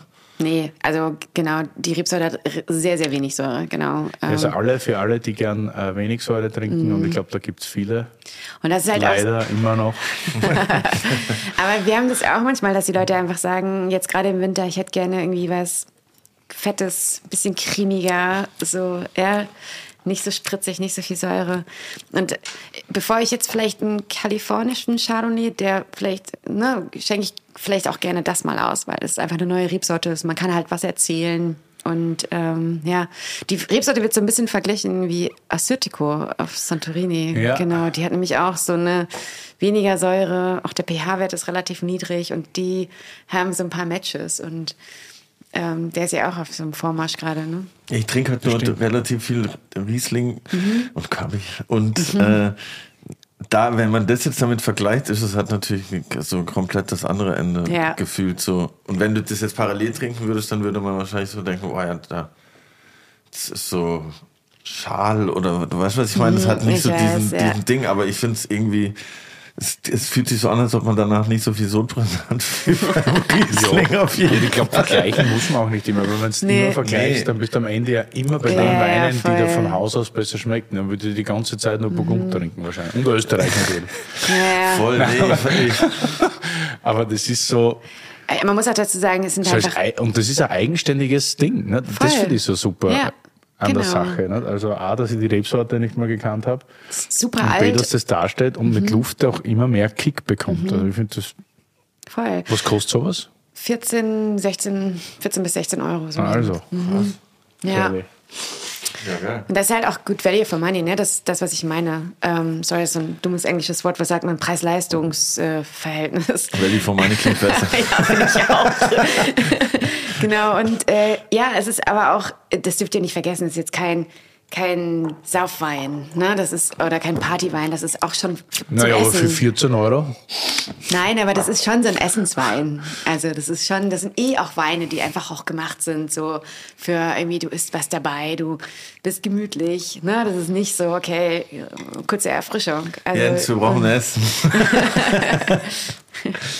nee, voll, aber ich finde es ähm, Tadelloso. Genau. interessant. Noch nie, noch nie Wie viel gibt es so verglichen zu roten, weiße? Äh, sieben, ja, zehn Prozent fast mittlerweile. Es war halt mal weniger, es wurde ein bisschen mehr, aber es sind so neun bis zehn Prozent. Weißwein. Ja, Okay. genau. Ein bisschen Rosé gibt es auch. Ja, Rosé spielt aber nicht so eine Rolle. Also Rosé ist jetzt auch nicht relevant so wirklich, genau. Und genau.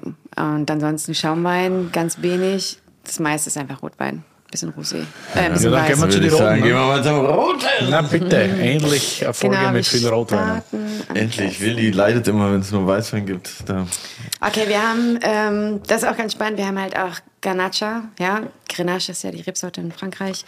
Äh, in Ist die Para nur ein anderer Name, die gleiche Rebsorte? Genau, das gleiche Rebsorte, Synonym, genau dafür, genau. Ähm, Mag ich ja sehr Ich habe ja auch. Tempranillo, gibt es ja auch Synonyme. Ähm, und hier haben wir äh, ein Weingut. Schau, ich, darf ich Mein- hier einchecken als Gast? Ja, oder? bitte, Ja? bitte. Voll rein. Ist, Danke. oder ist es Hausrecht, dass ihr einchecken? Nee. Wir genießen das. Wenn wir Der, wer den Wein bekommen. mitbringt, hat das Haus. Ich fühle mich Okay. zwar ein bisschen schlecht gerade, dass ich dich einschenken lasse, aber Finca La Montesa. Das ist ein relativ ähm, prominentes äh, Weingut. Hier haben wir hauptsächlich äh, Garnacha. es Ja? ist tatsächlich mein Lieblingsweingut in Spanien. Echt? Oder eins meiner Lieblingsweingüter. Da war ich schon viermal. Oha, ey. Dort direkt im Rioja. Dort auch, ja. Ja. ja. die sind ja ähm, Orientaler. Die wir sind ja haben eher immer die in einem- große Runde gemacht.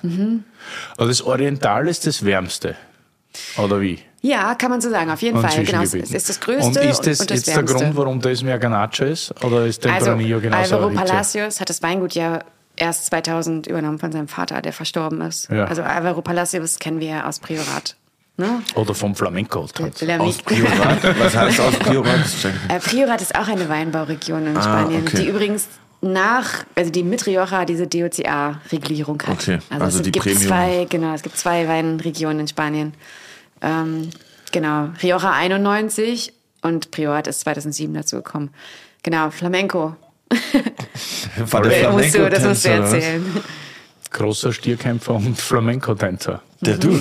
Ja, äh, der Dude ist unter anderem wahrscheinlich der agilste Winzer, den du jemals und du glaubst, äh, du bist dort und glaubst, der spielt jetzt die Rolle seines Lebens und dann bist du vier Tage auf seinem Wein und du denkst da, der hört nicht auf mit seinem ADHS, der macht einfach weiter. und du weißt nicht, was der nimmt oder was er trinkt, aber es ist ein Energiebündel, der ist ein Kopf kleiner wie ich, was man sich schon kaum vorstellen kann, Wow. aber hat Energie ohne Ende und hat Wie alt ist er? drei, wie wird das sein? Mitte 50, Ja. schätze ich mal. Und ja, und ist super und ist passioniert wie ganz wenige andere, glaube ich. Und war ein Vorreiter unter anderem auch der, des biologischen Weinanbaus. Und ja, er ist immer modern. Also da sprechen wir jetzt nicht von amerikanischen Holz, sondern das ist, glaube ich, schon französische Eiche.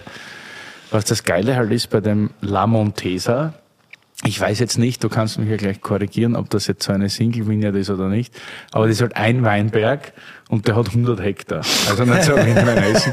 So wie Tondonia zum Beispiel auch, da glauben die Leute immer, oh ja, das sind unsere Single-Parzellen. Die, die Fläche hat 120 Hektar ganz einfach. Das ist so groß wie das komplette Weingut Themen. Versteht? Ah, ah. Und was bei dem Montesa halt super ist, wenn du da oben stehst, das baut der Seniora immer so weiße Zelte auf und dann gibt's richtig geilen Kabugo-Schinken zum Essen. Also das ist mega. Wenn du da eingeladen bist, hast, kannst du alle zehn Finger abschleppen. Also Das ein, eine Lage sozusagen 100 Quadratmeter. Ja, genau. Und Wild. dort Ja. war's, da- das war das ungemütlichste Schinkenessen meines Lebens, weil dort geht so immer windig. Wind. Ja, ja, ja. Und dann weißt du auch, warum der keinen Stress hat mit Pilzen und so Mhm. weiter, weißt du? Der Pilzbefall. Es ist immer windig, immer kühl. sind direkt. Und das ist halt für den Weinbau eigentlich sehr das. Beste, du- ja. genau. Du bist ja hier im Oriental, so an der, an der Grenze zu Navarra, ne? So Mhm. richtig im Norden, genau. Es schmeckt mega lecker, Aber Grenache. diesen, diesen Wind, ich, ich hatte das auch mal, da war ich ins, im Rioja und so, ja, nehmt euch eine Jacke mit. So, ne, wir fahren jetzt in die Weinberge und ich so, ja, ey, ich schwitze hier wie Sau. Ich nehme auch keine Jacke mit. So. Und das ist halt so Wahnsinn, wie auch diese Klimazonen sich verändern können. Und das finde ich halt so extrem spannend. Auch so Lesezeitpunkte, ne? Das sind Weingüter, die sind 20 Kilometer auseinander, die haben irgendwie Unterschied von irgendwie einer Woche, wo sie halt lesen. Und das ist schon, und deswegen muss man so ein bisschen mehr so ein Deep Dive machen. Und ja, wenn man so ein bisschen Zeit hat, macht es einfach auch derbe Spaß.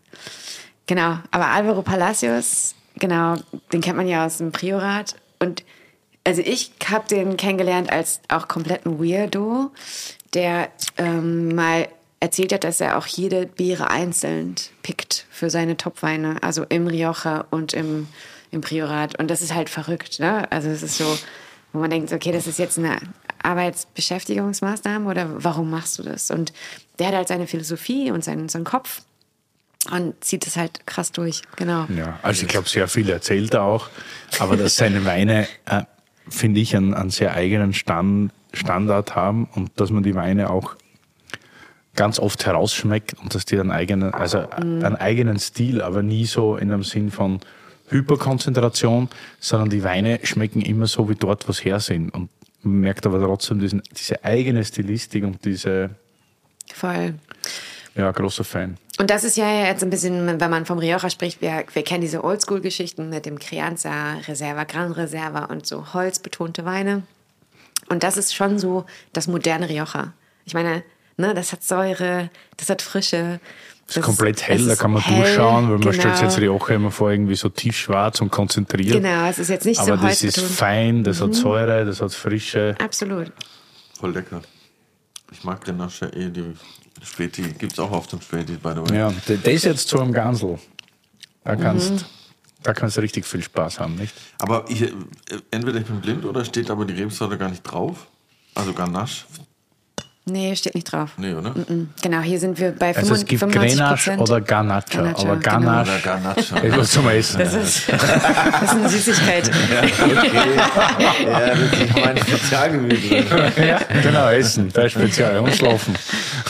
Also steht nicht drauf ähm, und das muss auch nicht deklariert werden. Also wir haben, klar, das, das eine Zeichen ist, das ist eine Burgunderflasche und die meisten Grenache, Ganachas sind halt schon in so Burgunderflaschen. Ja, also das ist schon, hier haben wir diese klassische Bordeaux-Flasche. Sicherlich auch Historie Bordeaux, ja. Ah, ja, also okay, verstehe. Diese, und die ähm, Ganachas sind schon viel in den Burgunderflaschen. Und die haben Aber- wir noch fünf, äh, weit, 5% so Marsuelo, Graciano, ist Aber, ein bisschen aber drin. viele Produzenten gibt es eigentlich nicht, die einen Großteil an Ganache verwenden. Es wird oder doch? mehr. Es und das mehr. ist halt das Interessante und Spannende. Es wird immer mehr. Und auch Ganacha wird teilweise so neu aufgepfropft, neu gepflanzt. Und das ist halt super interessant, weil das ist ja super fein. Mhm. Ich meine, klar, man darf es nicht mit Burgund vergleichen. Und ich hasse auch diese Vergleiche einfach, ja. Aber wenn man jetzt ein bisschen das Rioja sieht, man hat natürlich diese Fasslagerung, keine Ahnung, mit dem Bordeaux vergleichbar. Und vielleicht hat man die Ganachas, die etwas leichter sind, fruchtbetonter. Vielleicht kann man das wirklich eher mit dem Burgund vergleichen. Obwohl es eigentlich total eigenständig ist. Ja. Und Burgund-Vergleich würde mir jetzt auch, also außer mit der Farbe, Ja. Aber es hört man halt viel von den Ja. Winzern. Weil ich glaube, das ist auch so, ja, ich meine, ich finde es ja auch super spannend, dass sie einfach was Neues machen und da äh, einfach einen feineren Stil auch prägen und irgendwie einen Wein, der nach vielleicht zwei Jahren auf den Markt kommt oder nach einem Jahr schon und einfach eine Leichtigkeit hat. Alkohol hat es halt schon nicht wenig. Klar. Aber ist gut eingebunden. Ist ja immer so. Ich finde aber bei dem schmeckt man den Alkohol viel weniger wie bei dem Weißwein. Also, klar, der hat Alkohol, aber es ist nicht so brandig. Ja. Ja, also kriegt immer mehr Relevanz, Garnacha. Genau, auch der weiße Garnacha ähm, ist ja auch eine Mutation. Das ist ja auch spannend. Es gibt ja auch weißen Tempranillo, was gerade extrem im Kommen ist. Wie passiert sowas? Eine Mutation. Das ist eine Mutation. Da hat man auf, die Reben zu schneiden und auf einmal sind sie weiß. Irgendwas passiert da und genau, ähm, das sind irgendwie in den 80er Jahren, das hat mir David Schwarzwälder am Samstag erzählt, in den 80er Jahren hat man, ähm, hat ein Winzer äh, in einem Weinberg eine weiße Traube entdeckt und relativ gut gehandelt, die abgeschnitten ins Labor gegeben, die haben es analysiert. Äh, DNA-Tests und so weiter, genau. Und dann rausgefunden, okay, das ist eine Mutation aus dem roten ähm, Tempranillo, entsteht jetzt ein weißer. Und da haben sie es halt so ein bisschen verpennt und jetzt 20 Jahre später ist der weiße Tempranillo Blanco gerade extrem auf dem Vormarsch. Also haben ja. die dann sozusagen aus dieser Traube. Äh, ja, also wenn dann eine Mutation ist, dann, dann kannst du, glaube ich, auch genau sozusagen dann ganze ähm, Stücke rausnehmen und dann sozusagen verfropfen, pflanzen. Krass. Ja. Bald kommt die Rosé-Mutation von mir. halb, halb. Campranillo, Rosé. nee, voll lecker. Ja. Leck. ja, das ist super, ne? Genau. Ähm, können wir jetzt Ja. weiter probieren? So kann es weitergehen. Genau. Jetzt kommen wir so ein bisschen in die, klar, Tempranillo-based Richtung, bisschen Gas, Graciano, Marzuelo ist mit drin. Also es gibt ja relativ überschaubare Rebsorten. Vielfalt in der Rioja, also Tempranillo ist schon so Hauptding und äh, Grenache. Und äh, ja, wir haben jetzt hier einen Klassiker. Ja, jetzt kommen wir sozusagen in diese Tempranillo Fasslagerung, ein bisschen kräftiger. Ich habe Seid vorhin ready, meinem, Boys? meinem Homie das Etikett geschickt, äh, Matteo von Culture Candela. Und der hat direkt so gesagt, hä, das müsste eigentlich El Matteo heißen. Warum heißt das La Matteo? Weil es eine, eine Familie ist? Weil die, die Familie Matteo heißt? Oder? Äh, Nila Matteo ist die, ähm, die Parzelle. Ah, okay. Genau. genau. Die ist weiblich sozusagen. Die Und jetzt- Parzelle. Das Parzellenweine in. Genau. Und das ist halt einzigartig auf der Welt. Also wir haben ja, wir kennen ja die großen Gewächse oder großen Gewächslagen in Deutschland, wie, keine Ahnung, Pettental oder was kennen wir noch, Bernkasseler Doktor oder Ja. sonst was. Dann gibt es die Krüß, Kleinburgund. Und hier haben wir aber sozusagen unique Vineyards. Also wir haben teilweise so 0,8 Hektar, 1 Hektar. Wir haben so äh, kleine Parzellen, die als ähm, genau Singular ausgebaut werden können. Das muss eingereicht werden. ist relativ neu, weil ähm, genau wir haben die ganze Zeit schon darüber gesprochen, dass Rioja sehr groß ist, ja, und teilweise sehr ungerecht ist, weil wir haben verschiedene Parzellen, wir haben auch Einzellagen, wenn man das jetzt im Deutschen übersetzen möchte. Und das war eine Zeit lang nicht möglich, einen Wein als Einzellage zu deklarieren. Ich konnte halt den als Gran Reserva irgendwann ins Fass stecken oder irgendwie als Ganacha irgendwie auf den Markt bringen, aber es war halt nicht möglich, so eine Einzellage zu deklarieren. Genau, und seit 2016, 17, also 17 war sozusagen der erste Hype sozusagen, wo die Winzer ihre Einzellagen deklarieren konnten. Also du meldest es an und sagst, hey, ich habe hier eine Parzelle, die ist besonders. Vom Boden, Klima, ich habe hier alles, was passt. Äh, die muss auch mindestens 35 Jahre alt sein. Also du hast schon so ein paar Auflagen. Du darfst nur 650 Liter pro irgendwie ähm, 1000 Kilo Trauben ernten. Also es ist schon eine kleine, kleine Ausbeute. Und dann kann man sagen, hey, ich melde das jetzt an. Ich habe jetzt hier so einen kleinen Garten, da habe ich eine ähm, ne, kleine Single Unique Vineyard sozusagen und möchte das anmelden. Dann kann man das machen. Dann kann man diesen Weinberg und der kann halt von mini mini bis keine Ahnung 12 Hektar kann er auch sein. Krass. Genau, anmelden und sagen, hey, ich habe hier so eine unique Parzelle, um so Parzellenweine zu produzieren, ja. Und äh, genau, und dann wird das geprüft und dann kriegt man den Zuschlag. Dann kann man den Wein produzieren und dann wird man nochmal getestet. Und das absolut Absurde ist, in 2017 war das erste Jahr, wo man Weine einreichen konnte, ja, in diese sozusagen Einzellagen 2017. Prüfung. Genau. Und es haben sich 86 Betriebe beworben, also mit Weinen, und acht haben diesen Zuschlag bekommen. Deswegen finde ich es auch so spannend, äh, wie Rioja so hart mit der Qualität umgeht. Ja, Also einfach, weil die so Also- hart, weil die so hart prüfen oder weil die Weine so schlecht waren? Ja, also ich habe ähm, mich mit David Schwarzwälder hier vorhin im Gespräch noch unterhalten und der war mal äh, Jury und er sagt, das sind echt, ne, da sind Fachleute, Sommeliers, äh, klar, Leute vom Consejo, dann aber auch Leute wie David Schwarzwälder, was so eine Spanien-Legende ist, eingeladen. Und dann hast du halt, gibst du Punkte, du hast eine Blindprobe, dann vergibst du Punkte.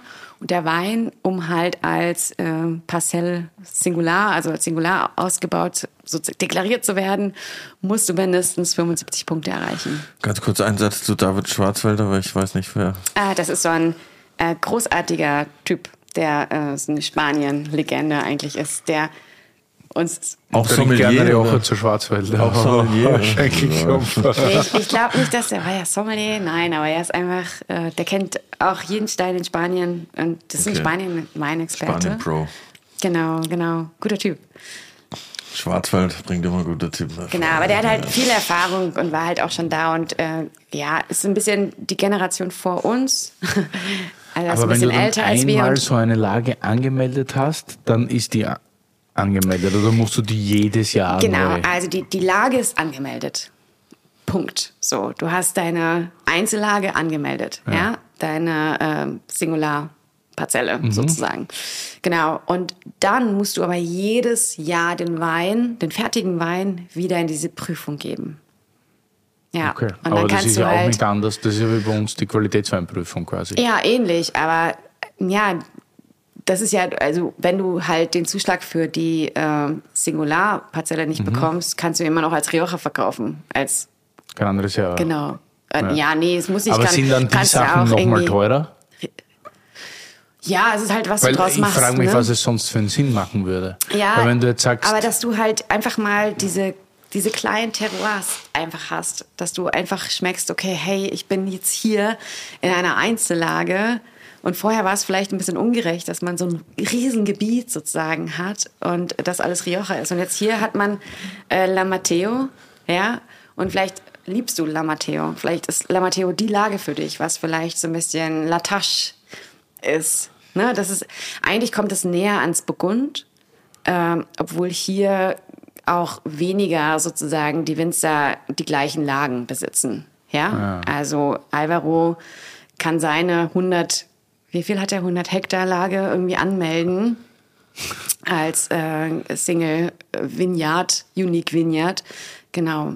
Und du wirst halt so ein bisschen kleinteiliger und vielleicht ist es auch so ein bisschen komplizierter, aber ich finde es einfach auch schön, dass es so eine Art Kleinteiligkeit gibt. Weißt du?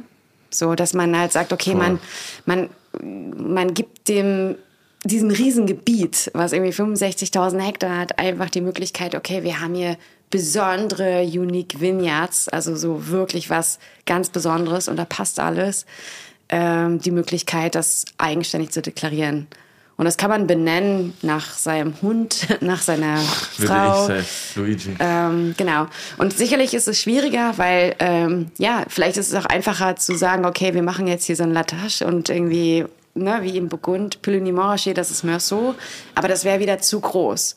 Und Rioja ist halt dann ja, und doch das wurde sehr ja auch irgendwann mal bewertet und katastert. Ja. Nach Hangneigung, nach Alter der Reben, nach Rebmaterial. Das ist Kataster. Und Genau, da und, und kannst das ist ja eigentlich, einen Plan sozusagen. und das ist ja viel fortschrittlicher, weil du halt irgendwie da noch viel kleinteiliger bist. Ja, aber es ist auch willkürlicher. Weil ja Ähm. jeder Winzer sagen kann, für sich aus meinem 100 Hektar nehme ich jetzt die Parzelle und die ist irgendwie anders, weil, also natürlich weiß es Mhm. der Winzer.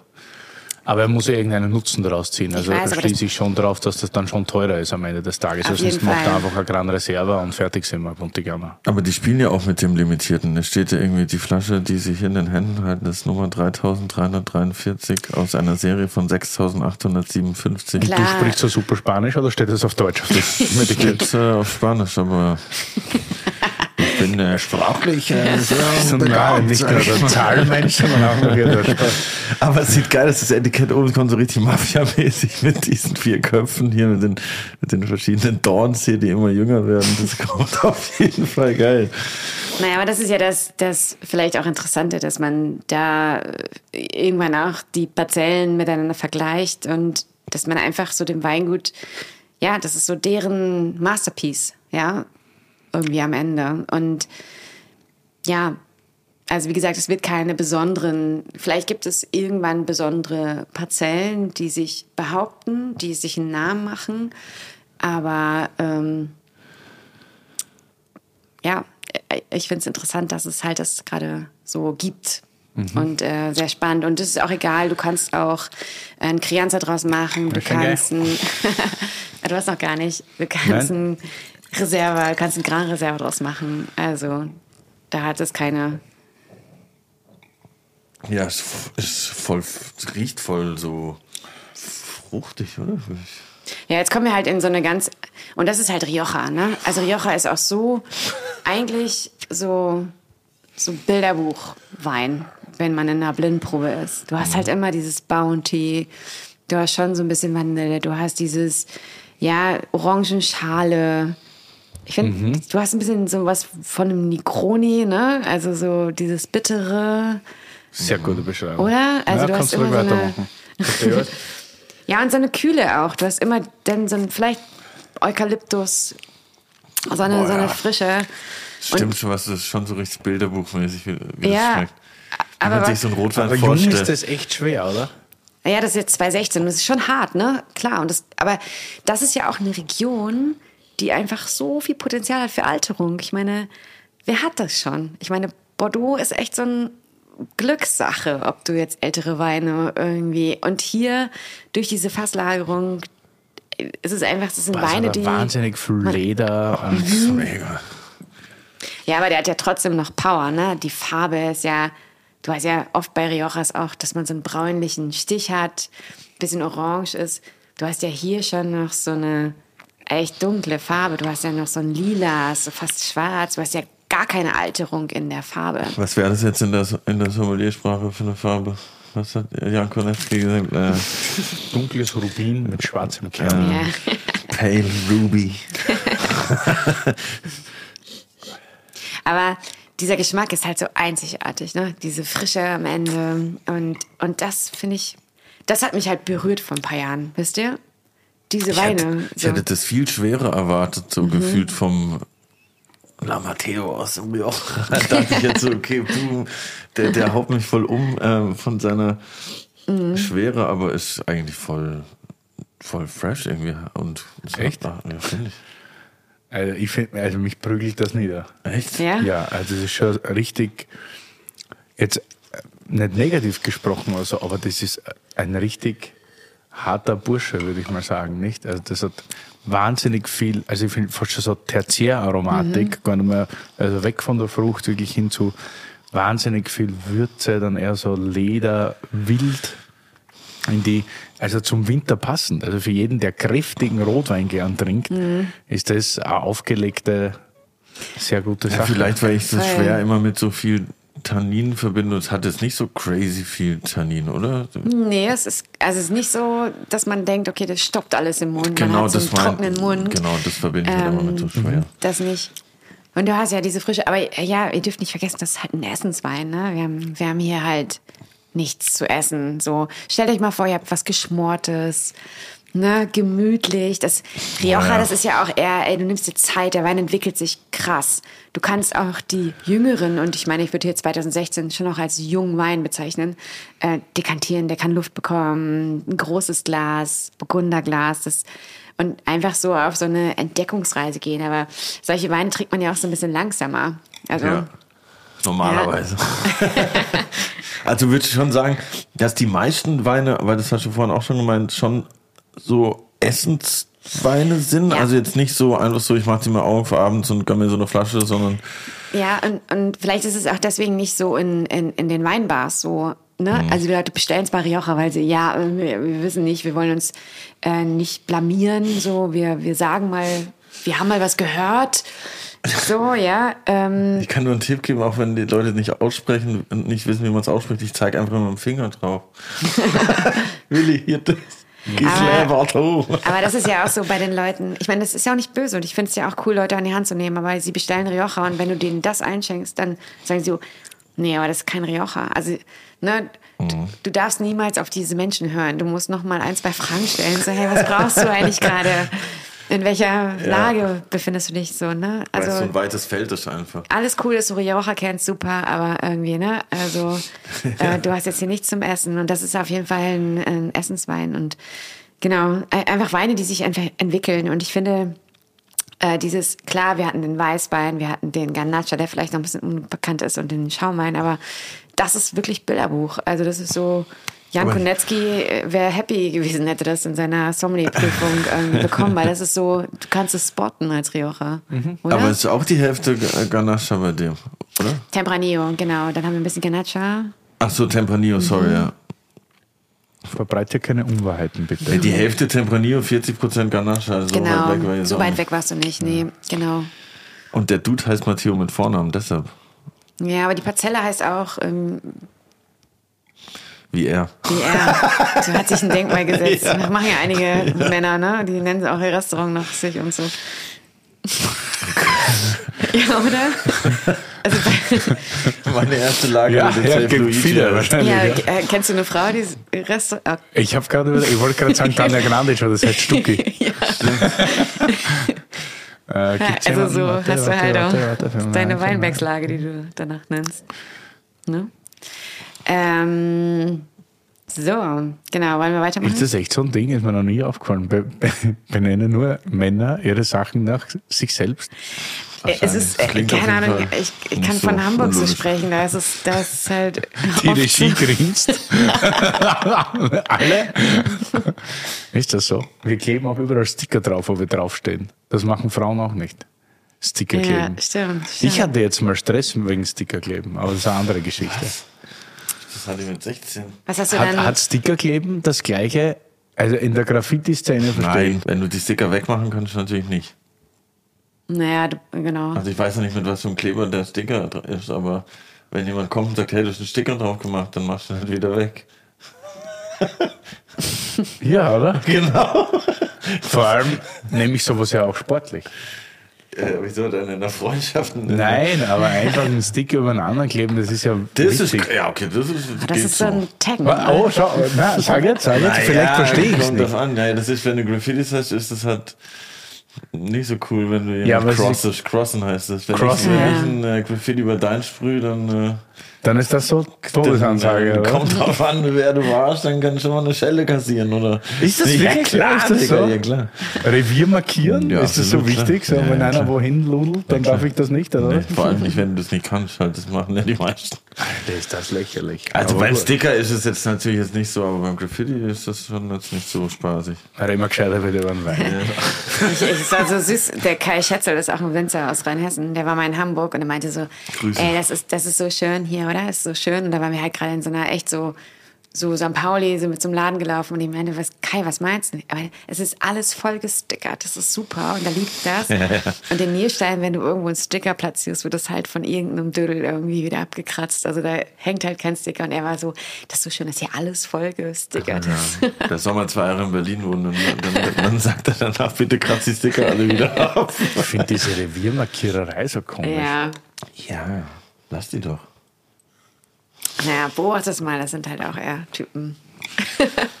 so, wollen wir weitermachen? Ja, voll. Jawohl. Genau, genau, hier hatten wir ja ähm, etwas mehr ähm, andere Rebsorten auch, beziehungsweise wir hatten ein bisschen Grenache ähm, und wir haben jetzt auch noch eine äh, Vinedo Singular ähm, aus 100% Tempranillo. Das ist noch so eine Einzellage jetzt. Jetzt wollte ich Genau. noch was fragen. Äh, Sind die im Rioja immer noch gewohnt, dass die die Weine erst nach 15 Jahren trinken? Oder, oder 15 Jahre schon viel. Also äh, es ist immer noch so, ey, später, ne, die Weine können Zeit äh, gebrauchen. Weil, nicht falsch verstehen, ich finde jetzt Bordeaux, wenn jetzt ein Bordeaux aufmacht, der in etwa so alt ist wie der Rioja, finde ich die oft weiterentwickelt und ein bisschen Ja. fast charmanter schon. Ne? Voll, aber Rioja kann einfach so alt werden und kann einfach so viel mehr reifen und du zahlst ja viel, viel weniger im Rioja als im Bordeaux. Ja, also Rioja ist so die Region auf der Welt, die Weine hat, die einfach extrem alt werden können. So, und wo du halt Spaß hast mit einem bisschen Reife. Ja, also muss beim Burgund ja teilweise auch aufpassen. Also schon bei zehn Jahren teilweise. Und in Deutschland auch. Und das ist natürlich auch spannend, dass man dann so ein bisschen so eine, am Ende ist es auch eine Zeitreise. Ja, also im Rioja macht man auch immer so äh, Zeitreisen mit. Und klar, es ist dann irgendwie alt und guck mal, die Farbe hier ist auch extrem äh, dunkel. Und ich finde auch, der äh, Lamateo hatte schon auch noch Power irgendwie und Tannine und Gerbstoff, weil er war noch nicht so auf seinem krassen Höhepunkt, oder? Hast du den neuen Wein jetzt schon wieder Ja. drin? Trinkst du das alles? Ich schenk mir, ich habe mir weniger eingeschenkt. Du hast ja keinen Spucknapf für Sie dir. ist smart. Ich habe euch ja vorhin eingeschenkt. ich schenk mir selber ein. Genau, also auch eine Vinedo Singular, also eine Einzelparzelle. Ähm, hier sind es tatsächlich auch nur zwei Hektar. 2017 erster Jahrgang. Ähm, genau, die Flasche ist schon sehr schwer. Ja. Ne? Warte Aber mal kurz nochmal, darf ich noch kurz einhaken zu dem Wein nochmal davor?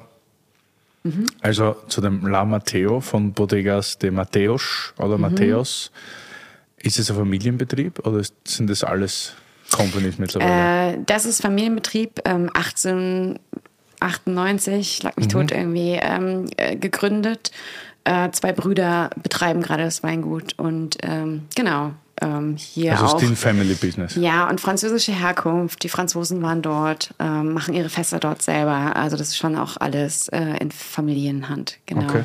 Also hier steht auch wieder diese Limitierung und die Flaschennummer drauf. Das, das, das Genau. scheinen die drauf abzufahren. Ja, aber das ist ja diese, ähm, ne, sozusagen diese Single Vineyard, diese Unique Vineyard. Äh, du kannst halt nur eine bestimmte Anzahl an Flaschen, dann ist es ausverkauft. Und wie gesagt, es gibt nicht jedes Jahr die Möglichkeit, ein Venedo Singular zu machen. So, du musst es halt einreichen. Der Weinberg ist schon deklariert, aber du musst dann wiederum jedes Jahr deinen Wein einreichen in die Jury. Und du hast halt einen Ausfall von 50 Prozent. Also es wollen eigentlich viel mehr sozusagen das einreichen. Ähm, genau, und scheitern dann. Und wenn genau, du es dann nicht- scheitern, aber machen dann was anderes draus. Und die dann sagen, nee, dann machen sie etwas anderes draus. Genau. Also es wird dann nicht. dürfen sich als, äh, genau, Single Vineyard sozusagen bewerben. Und warum ist diese Flasche jetzt so viel schwerer wie die anderen? Einfach, weil die Lust drauf haben oder hat das so eine Tradition oder? Ich glaube, weil es heutzutage immer noch so wie beim Stickerkleben oder beim Graffiti-Sprühen wichtig ist, dass das groß ist und schwer. Aber warum ist dann nur Und die das so in der groß? Gesellschaft immer noch eine gewisse Art von Wertigkeit anscheinend darstellt, was ich ganz schrecklich finde. Weil wenn heutzutage jeder vom CO2-Abdruck redet und dann immer noch solche Flaschen als wertig. Und ich greife das jetzt gar nicht den Produzenten an, sondern wir haben ja auch schon oft darüber geredet, dass wir hier Leute haben aus Österreich und überall, wo der Schraubverschluss auch zum Beispiel immer noch nicht oder noch nicht wahrgenommen wird. Ich meine, natürlich, da ist jetzt CO2-mäßig vielleicht was anderes, aber ich sagen, dass die Wertigkeit am Markt immer noch so ein- eine Rolle spielt. Und diese Ja. Flasche in einem Regal schaut natürlich viel pompöser aus als andere und da wird immer noch mehr hingegriffen. Ja, ne? also wie gesagt, ich, ich ähm, probiert mal. Das ist wie gesagt 100% Tempranillo. Man merkt hier, der Tempranillo hat ja Säure. Ne? Also Tempranillo lebt ja so von der Säure. Der Ganacha hat ja eher weniger Säure. Und äh, hier haben wir schon Oh ja. so einen Wein. Ne? Ähm, Im Gegensatz zu dem Matteo ist es schon ein bisschen weniger. Mehr Säure und mehr Tanninen gefühlt, Genau, oder? voll. Und genau, Vineyard Zacco, Zacco ist es, äh, wie gesagt, die Singu, Singular ähm, diese kleine Parzelle. Vielleicht ist es auch, um das nochmal zu beantworten mit der großen Flasche, das ist halt ein Weingut, das ist 1901 gegründet. Also auch echt mit einer krassen Historie und tolle Weinbergslagen und die machen da echt einen guten Job, haben einen ganz, ganz tollen Kellermeister. Es gehört aber zur äh, Cordonieu, Cordonieu Familie, genau, die auch weltweit, auch im Napa, im Bordeaux, ein paar Weingüter haben. Und vielleicht ist es auch so, es ist ja bei Louis mit Louis Vuitton, Moet Hennessy auch nicht anders, dass man immer so ein bisschen protzen muss mit einer extra Verpackung noch für den, den Wein. Und vielleicht ist es noch so ein bisschen aus dieser, okay, wir haben sozusagen weltweit Top-Weingüter. Wir müssen immer noch mal ein bisschen auf die Schippe hauen. Aber ich denke mal, das wird, das wird eh sich ändern. Ja, also ich denke mal, die nächsten Jahrgänge werden auch kleiner. Aber der Wein, ähm, ganz großartig und wie gesagt, Ist die, in dem Pairing jetzt aber auch, wenn man das so nennen darf, oder vielleicht der bessere Wein. ja, voll. Und wie Aber gesagt, Mit Matteo verglichen. jetzt. Ja, das ist frischer, Mhm. länger. Du hast natürlich zwei verschiedene Jahrgänge, ne? Viel Also balancierter. Das andere geil. Echt? Ja. ja, also Vielleicht ist es eher so eine Sache, so, was würdest du jetzt weiter trinken? Ne? Also dann ist es bei dir vielleicht der Lamateo und bei dir der Winne. Kommt auch Sacco. bestimmt aufs Genau. Essen an. Was, Wahrscheinlich ist es auch so ein bisschen so, ja, wie man sich fühlt, wie es einem gerade geht und was man, worauf man gerade Bock hat. So, ja, braucht Voll. man ein bisschen mehr Säure. Und das sind ja auch zwei verschiedene Jahrgänge. Und ich meine, ihr seht, ne, klar, wir haben jetzt hier 100% Tempranillo, hier haben wir äh, weniger Tempranillo-Anteil. Aber das ist halt so spannend, so ein Deep Dive zu machen, einfach in so eine Region, die, die einfach so unterschiedlich ist. Und wir haben Voll. hier halt, und ich meine, das macht ja Sinn, dass man jetzt auch kleine Weingärten deklarieren kann und Glaubst klassifizieren du, kann. hat das halt auch äh, werden Graciano und Mazzuelo auch wieder mehr in die, in die Dings eingebaut, in die, in die Ähm, Cuvées? ich glaube, es wird gerade. Mhm. Graciano ist ja so eine eine Rebsorte mit viel Säure, Voll. die ja. vielleicht ein bisschen Frische geben könnte. Also die, die haben immer ihre, ihre 10, 15 Prozent, manchmal auch ein bisschen mehr, aber ich glaube nicht, dass es ein äh, dass es mehr mehr wird. Also ganz im Gegenteil. Ich glaube, es wird mehr Weißwein gepflanzt in Zukunft. Genau. Und äh, Ganacha kommt auf jeden Fall auch mehr. ich bin halt einfach. Aber Graciano und Masuelo ist ja auch, sind eher so Füllrebsorten, ne?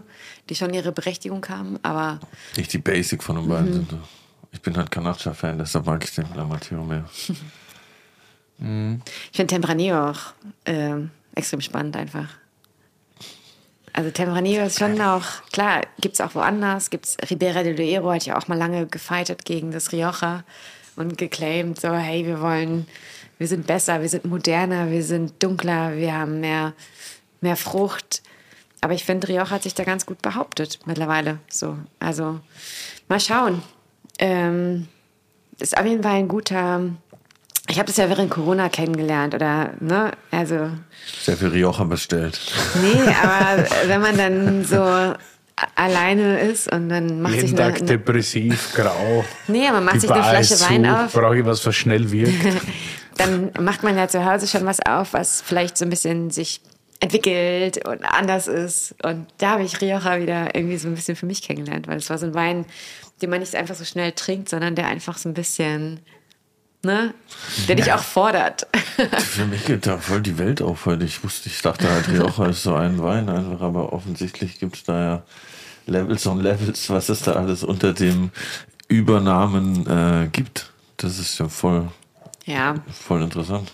ich glaube, wir wiederholen uns gerade, aber das ist halt so, ähm, ja, eine große Region, aber man muss eigentlich eher so in diese kleinen Betriebe auch reinschauen. Oder Und das, was wir jetzt getrunken haben, war alles, ähm, war aber alles jetzt noch nicht so lange im, im Fass drin, oder? War jetzt da schon ein Reserva, Gran Reserva dabei? nee, der kommt jetzt gleich. Und das Genau. ist dann, wie lange sind jetzt die dann im, im Fass, wenn die nicht? Also die sind als ähm, Crianza sozusagen deklariert, waren aber schon auch länger im Fass. Also hier haben wir auch beides 24 Monate. Okay. Und das ist ja auch so ein bisschen das Verrückte, dass viele Rioja, also Alvaro Palacios ist auch so ein Vorreiter, ne? Der macht Grand Reservas und deklariert das als Crianza oder Reserva. Einfach also aus seiner. ja, das ist dann auch wieder so ein bisschen so die Typenfrage. Ähm, Sein Style halt einfach. Ja, genau. Oder auch, äh, es gab jetzt ein Interview auch mit Al Alvaro, der meinte so, ja, nee, also wenn ich dann Gran Reserva, also ich mache eine Gran Reserva, ich deklariere das aber als Crianza, weil so bin ich weiterhin in Weinbars in Madrid. Weil in Madrid, ne, da ist man halt, die Spanier sind gewohnt, Rioja zu trinken und dann so, aber dann ist es halt Gran Reserva, nee, was, wenn wir was zum Feiern haben, Ja, ja, verstehe. wenn man zu Hause ist und Crianza in der Bar zum Das Feiern. heißt, er macht es den anderen schwer, die Crianza machen, weil er sein Ja. Crianza als Gran Reserva, äh, sein Gran Reserva als Crianza verkauft. Und das machen viele, viele Weingüter dort. Und das ist halt auch spannend. ist ja, eigentlich voll nice, weil das so die Qualität hochtreibt. Eigentlich Mhm. gegenseitig treibt man sich so zu Höchstleistung an, sozusagen, oder zu hohen Qualitätsstufen. Ich glaube, das Value for Money kriegst du bei der Reserva safe. Weil ich Also glaub, bei ganz Mittel, viele- bei Mittelding sozusagen. Ja. Nicht Crianza, sondern Reserva. Ja. Okay. Ja, dann Naja. bin ich gespannt auf die Gran Reserva, die mich hier anlächelt.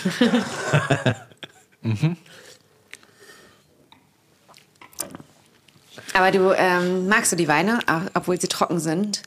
Voll, ja, ich Okay, trinke ab und zu schon auch mal. Für alle Gäste, die noch kommen, das mu- muss ich jetzt mal sagen, denkt jetzt bitte nicht immer an das, was Curly gern trinkt.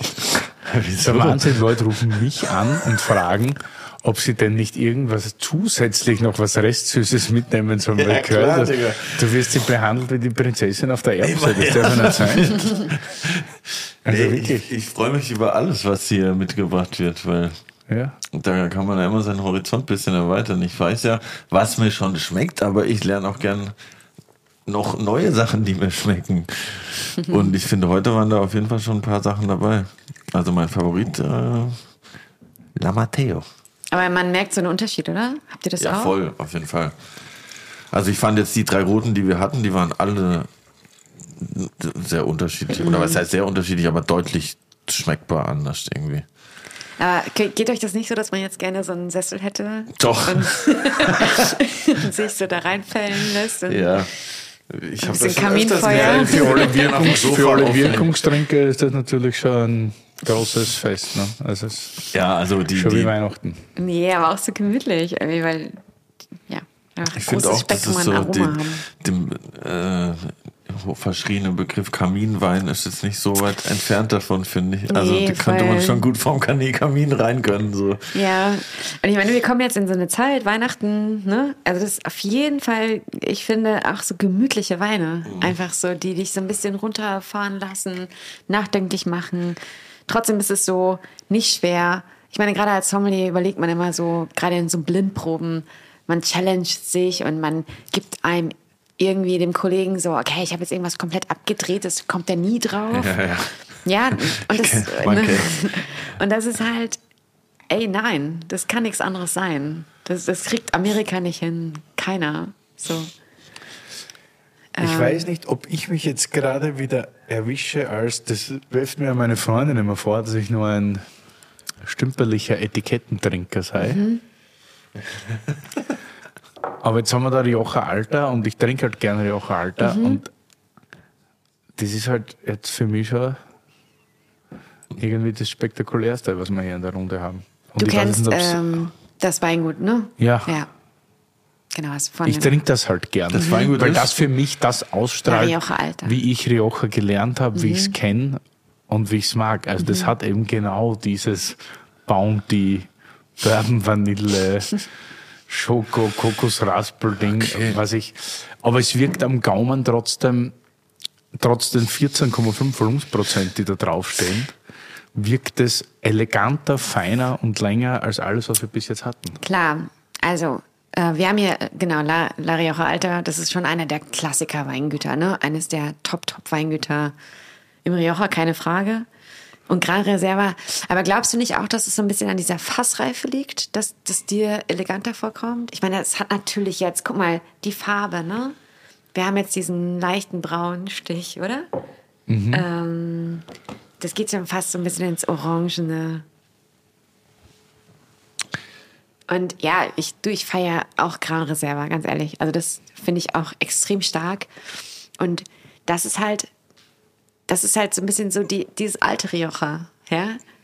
Aber ich, mich berühren auch die mit Farbe und Eleganz und keine Ahnung, kleinen Weingärten. Aber das ist halt so für mich, ja, nach Hause kommen. So, das ist so, hat, so hat man das gelernt. Oder? Und, der hat, ja. Geht es dir nicht ja, auch so? Mhm. Ja, so zum Erklären, aber ich mag das halt gern, wenn Weine, für mich ist Wein immer Herkunft, das sage ich ja in jeder zweiten Folge. Und Wein ist Kultur und das hat immer mit Herkunft Okay, zu das ist tun. schon krass. Aber so wie du gesagt hast, dass La Matteo bei dir so Rioja ist, ist löst das bei mir das genau aus. Mhm. Ja. Also da rieche ich rein und dann sage ich, genau das ist. Und ich mag halt. Eleganz und ich mag Finesse. Und das hat für mich jetzt wirklich Finesse. ne? Das Mhm. eine war mehr mit Kraft und so behaftet, finde ich. Und das ist schon große Klasse. Das erinnert mich so ein bisschen an Also was trinkt man, Curly? Kannst du mal lesen? La Rioja Alta, Wiener Arana. Mhm. Arania, keine Ahnung. da ist aber kein Ding über dem Ende. Ich dachte, du kannst ja gut Spanisch. Ich kann mir das herleiten, mein Schatz. Na bitte, mach mal. Aber was, äh, nee, Die Regie schaut unzufrieden, wir sind bei 90 Minuten, wir reden aber einfach weiter, weil es uns total viel Spaß macht. Also liebe Regie, auch wieder grinsen, wir machen weiter. Danke. aber was, was, äh, aber wie spricht man? Vinja Arana, oder? Vinja Arana, ja. ja. Ähm, aber was ich interessant finde, der Fluss heißt ja Ebro, Mhm. meintet ihr, aber gibt es auch einen Rio Ocha? Ja, das ist der. Ah, du bist so, du stellst echt gute Fragen. Weil äh, Rioja ist das Gebiet und äh, der Name Rioja kommt von dem Rio Ocha. Genau. Ah, krass. Und daher hat das Gebiet den Namen. Ja, der Ebro hat es eigentlich gar nicht verdient. Eigentlich müsste das Weingut, äh, das Weinanbau mit Ebro heißen, weil er halt so, ne, und der Ja. Rio Ojo, der mündet halt in den Ebro. Aber dadurch hat das Gebiet okay. den Namen. Genau. Ja, sehr gut. Genau. Ja, die haben mir, haben mir auf jeden Fall gute Infos auf das Etikett gepackt. Aber ich finde es nice, dass die einfach ihr Weingut La Rioja Alta genannt haben. Das Aber ist irgendwie guck mal, so La Rioja Alta hat damals schon angefangen, ne? Die gibt's ja schon ultra lang auch. Und haben einfach so eine mega Tradition. Und die haben ja hier mit dem Vinja Aranya schon sozusagen versucht, Einzelparzellen zu deklarieren. Und äh, klar, die haben auch noch mal ist noch nicht mal der Top-Wein, gut. Das, äh, der Top-Wein, ne? Die haben ja diese 902 Ja. Genau, aber die haben ja hier schon dieses Single Vingularis äh, sozusagen versucht zu platzieren. Und das ist ja ultra spannend, dass auch so ein klassisches Weingut eigentlich genau äh, damit spielt. Und ich glaube, die, ja, äh, keine Ahnung, das ist halt traditionell, ja. Äh, wir hatten ein bisschen modern, wir hatten neu, wir hatten die Zukunft. Was wäre jetzt ähm, modern und die Zukunft gewesen? Die Zukunft ist sicherlich der weiße und der Schaumwein, ja. Dann hatten wir modern den Palacios, weil das ist Ja. nicht, also das ist ähm, nicht, ja, nee, warte mal, Palacios ist eigentlich so postmodern, ja. Das ist ja so, okay, es gab es auch immer schon, aber man hat es nicht äh, gewusst, so, Ja, ja, weil ja. man immer dachte, Rioja ist immer Tempranillo und Holzfass. Und das ist halt modern, modern. Also Matteo und ähm, Zacco. Und das ist jetzt so das Traditionelle, oder? Das ist super traditionell. Genau, absolut. Absolut. Ich muss sagen, ich weiß jetzt natürlich nicht, wie, äh, wie ich das blind bewerten würde, aber weil man jetzt halt weiß, okay, das ist gerade Reserve und so, Mhm. aber schon, ich finde schon auch, dass das der, der. Wohlmundendste ist, äh, äh, den es heute gab, weil das erinnert mich auch irgendwie so an Burgund irgendwie tatsächlich von Ja. dem ausgewogenen und irgendwie so. Der Willi lacht nur. Lass mich doch mal. Ja, Ah. Aber es ist ja auch so ein gemütlicher Wein, ne? Und ich meine, jetzt kommen wir halt in so eine Zeit, also hinter dir, Curly, ist ein Weihnachtsbaum. So, das ist halt vielleicht auch Stimmt, so. ich sehe den gar nicht. Ja. Also, Da ist natürlich auch so viel Emotionen am Start und aber auch cool, also auch ganz schön. Also wann hast du das letzte Mal Rioja getrunken? Ja, ich koste eigentlich immer nur. Mhm. Ne? Also wie gesagt, wir schenken ja Lopez de Heredia aus und Mhm. dann kostet man halt immer mal so mit. Aber ich trinke es eigentlich, Mhm. wie gesagt, ich trinke selten. Ja, da habe ich oft das Problem tatsächlich bei Lopez de Heredia, wenn du da die Gran Reserva hast, dass entweder jede zweite Flasche nach Kork schmeckt oder sie korkt. Stimmt. Ja, Du hast immer den wahnsinnigen Kampf. Und La Rioja Alta hat man nie richtig, werden wir jetzt vielleicht ändern. Weil das finde ich schon wieder saustark. Also es ist richtig gut. Und ja, Palacios, da gibt es halt so ein paar Sachen, die haben wir, die haben wir nicht. Und die anderen ist jetzt nicht so mein Stil, muss ich ehrlich sagen. Mir ist das zu, weiß ich nicht, ob maskulin das richtige Wort ist, aber das sind so richtig harte Geschosse. das letzte jetzt meinst Nein, äh, ich meine jetzt Zacco und Lamateo. du? Okay. Ja, aber vielleicht Ich, muss man. ich kann absolut verstehen, dass Menschen, dass man, es gibt genug, also wenn wir das ausschenken würden, hervorragend. Das sind Selbstläufer. Ne? Das sind harte, kräftige Weine, die, die sehr, gern, sehr gut Leuten schmecken, die den Stil gern haben. Ich trinke lieber ein bisschen weiß nicht, feinere Sachen und das finde ich viel feiner, den Gran Reserva. Ne? Ja, ich glaube, dass diese Weine aber auch gemacht sind für die Zukunft, zum Lagern, Aha. zum Reifen, sodass da auf jeden Fall noch einiges passieren kann.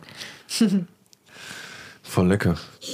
Was ist denn das eigentlich alles so preismäßig? Das würde mich interessieren, weil ich da auch komplett raus bin. Weißt du das circa? Ja, beim Schaumwein sind wir so bei 19, 20. Roundabout. Ähm, La Matteo kostet so auch 25. Ähm, Zacco Das ist alles Endverbraucher jetzt ähnlich. natürlich. Genau, Ja genau. gut, ja, das ist ja Regalpreis, eigentlich ne? Genau. Der ähm, Montesa, Finca La Montesa, kostet 14. Mhm. Ähm, genau.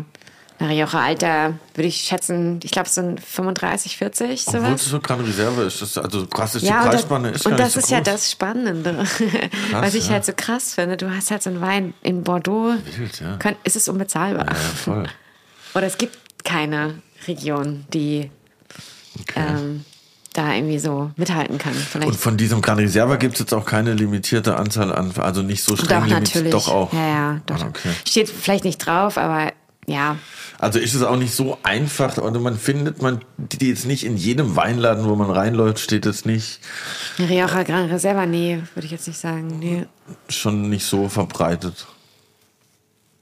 Ich habe die Frage nicht verstanden, ich bin betrunken. Du mal- kannst du aber das ist okay. Naja, die Frage ist, ob man irgendwie einfach überall rein stolpern kann und dann einen Gran Reserva findet. So, das Nee, weil ich frage mich nur, wenn es da 3000 Flaschen von diesem äh, Mhm. La Matteo gibt oder von dem anderen, einer von beiden hatte 3000, dann kann es ja gar nicht in jedem Weinladen vorhanden sein, weil ich gehe mal davon aus, dass auch in Spanien schon den Läden eineinhalbtausend gibt's, getrunken werden. Voll, ja, Und ja. dann ist das ja schon so ein bisschen so ein rares äh, Gut, was man da. Obwohl es dort in den Läden und so schon überall kriegst. In Es ist ja auch Spanien, lustig ja. so. Klar. Du Ich kannst ja, jetzt von das ist ja auch immer, also Entschuldigung. Klar, wenn ich nach Spanien fahre, gehe ich davon aus, dass ich das kriege, aber ich weiß Aber das nicht. ist auch immer eine Reise wert, nicht? Also auch wenn ich gar nicht so gern bis jetzt Rioja getrunken habe oder generell, eine Reise nach Logroño ist immer mega geil. Wir wollten doch eh jetzt mal wegfahren, da kann man. wenn man den- Ja, da kannst du nämlich super cheap hinfliegen, fliegst nach Bilbao, schaust das Guggenheim Museum Geil, an. ja, das machen Und, ja, und dann du mit dem Bus, das ist nämlich super cheap, dann noch zwei Stunden wir. Ja, weiter nach geil, Alter, super Logroño. cheap, auch mehr Geld für den Wein. Und in Logroño kannst du richtig gut essen, gibt super und so kleine Super Bars cheap. und so weiter. Da geht's richtig ab in der Nacht. Und dann haust dich nach Haro und Ja, checkst in, in jede Dinge ein. Du hast schon mal überlegt, einen spanischen Reiseführer aufzumachen. Bodega für Bodega. Du kannst halt super essen. Die Landschaft, Landschaft ist, landschaftlich ist es wunderschön. Architektur, wenn man da interessiert ist, auch. Viele Star-Architekten haben sich da irgendwie verewigt. Ähm, ja. Ja, voll gut. Wir haben ja uns sehr viel über Rioja gelernt und was mich auch noch sehr interessieren würde, was hast du denn für einen Song mitgebracht für unsere Terroir- und Adiletten-Playlist? Oh Gott, ich hoffe, ich spreng nicht die Playlist. Ich, ich denke, ich, ich hoffe auf Flamenco. nee, also es ist nichts Spanisches, aber es ist so, ähm, genau, wenn bei uns am, am Samstag im Weinladen äh, die Gäste alle draußen sind und wir die Reste trinken, dann läuft oft Afrika von Toto. Oha, geil, den haben wir noch nicht. Und das ist ein richtiger. Klassiker. Absoluter Klassiker. Okay, Dann cool. locken wir ein. Toto Afrika. Wieso? Und- Weil jeder mitgrölt, oder? Ja, es das ist mein so Lieblingslied und jeder weiß das mittlerweile. Voll nice. Das ist so, hat so was Meditatives, finde ich. Wir haben aber natürlich wieder mit unserer Tipperlosfee zwei Leute auserwählt, die auch ihren Song in unsere Playlist droppen dürfen. Und es sind wieder zwei phänomenale Songs. Und zwar von Steffi aus Potsdam, hier direkt um die Ecke.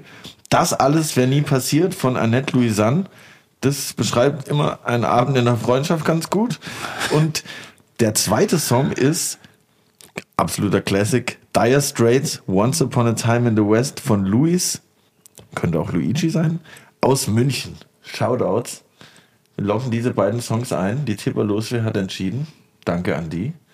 Und jetzt fragen wir dich nichts mehr, aber hoffen auf zwei Fragen von dir an uns. Ist die gleiche Frage für euch zwei, beide zusammen. Also natürlich, genau, die gleiche Frage. Wenn ihr mh, euch ausruhen könntet, mit wem ihr eine Flasche Wein trinken könnt, egal wer. Muss Politiker, leben, prominent. Ja, das wäre von Vorteil. Genau. Ähm, wer wäre das? Und vielleicht, was würdet ihr äh, trinken wollen? Ihr seid zu zweit. Müssen jeder, jeder oder müssen wir zusammen entscheiden? Nee, nee, nee, jeder für sich. Okay. Oh Gott, keine einfache Frage, oder was? Nee, aber Für mich Frage. total, aber ich warte auf Curly. Nee, mach du zuerst, da habe ich länger Zeit. Eine Flaschen Sherry mit meiner Freundin. Oh, süß. Ja, mit der trinke ich, am- das ist mein geilster Saufbuddy, wirklich. Also, mit der trinke ich am liebsten. Chris an Lou. Und wenn es jetzt richtig äh, politisch werden soll, würde ich gerne Flaschen Wein mit Arnold Schwarzenegger trinken. Boah, okay, das ist stabil. Das ist krass. Schaff jetzt nicht unter Pressure. Aber was für Ja. ein Wein mit Arnold? Was würdest du ihm servieren? Ja, weil er Steirer ist und ich Steirer bin, wahrscheinlich irgendwas aus der Steiermark. Aber keine Ahnung. Also, mir würde das interessieren, wie der echt, also wie der so ist, wenn, wenn keine Kamera dabei ist. Das, das wäre spannend.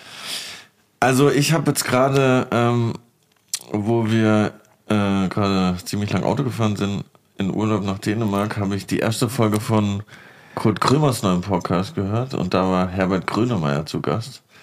Und der war so ein witzig, Digga, ich hab, war so geflasht nach dem Podcast und hab bei eh davor schon krass äh, Respekt vor dem gehabt, aber jetzt noch mehr, weil er irgendwie voll die coole Socke ist. Echt? Ja, voll. Das nicht, weil du musst dir den Podcast anhören. Ohne Witz, ja.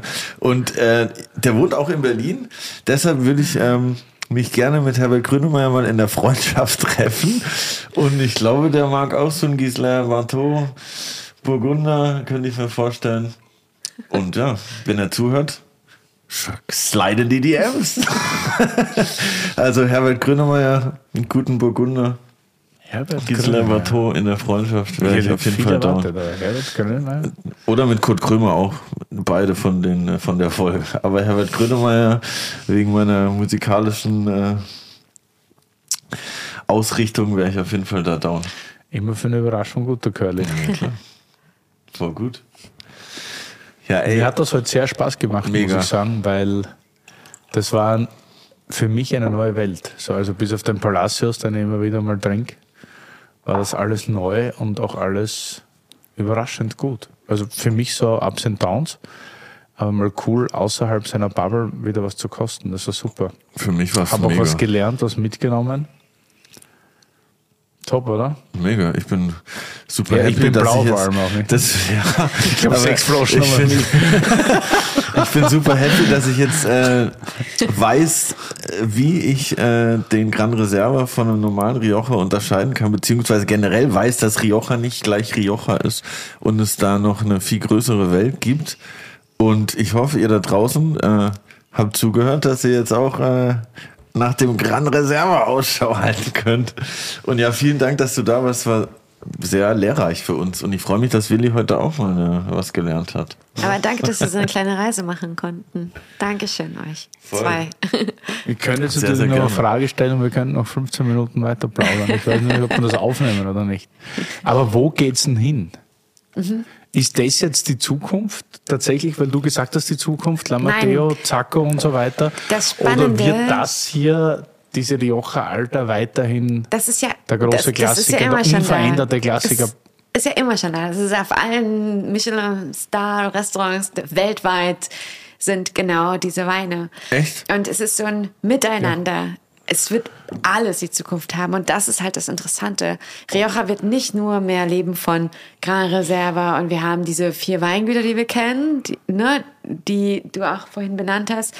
Es wird so sein, dass halt sich kleine Startups, dass man so ein bisschen in dieser kleinen äh, Independent-Geschichte auch lebt, trotzdem in einem Gebiet ist, was sehr traditionell behaftet ist, eine Geschichte hat, auch eine Reputation hat und das ist halt das super Spannendes.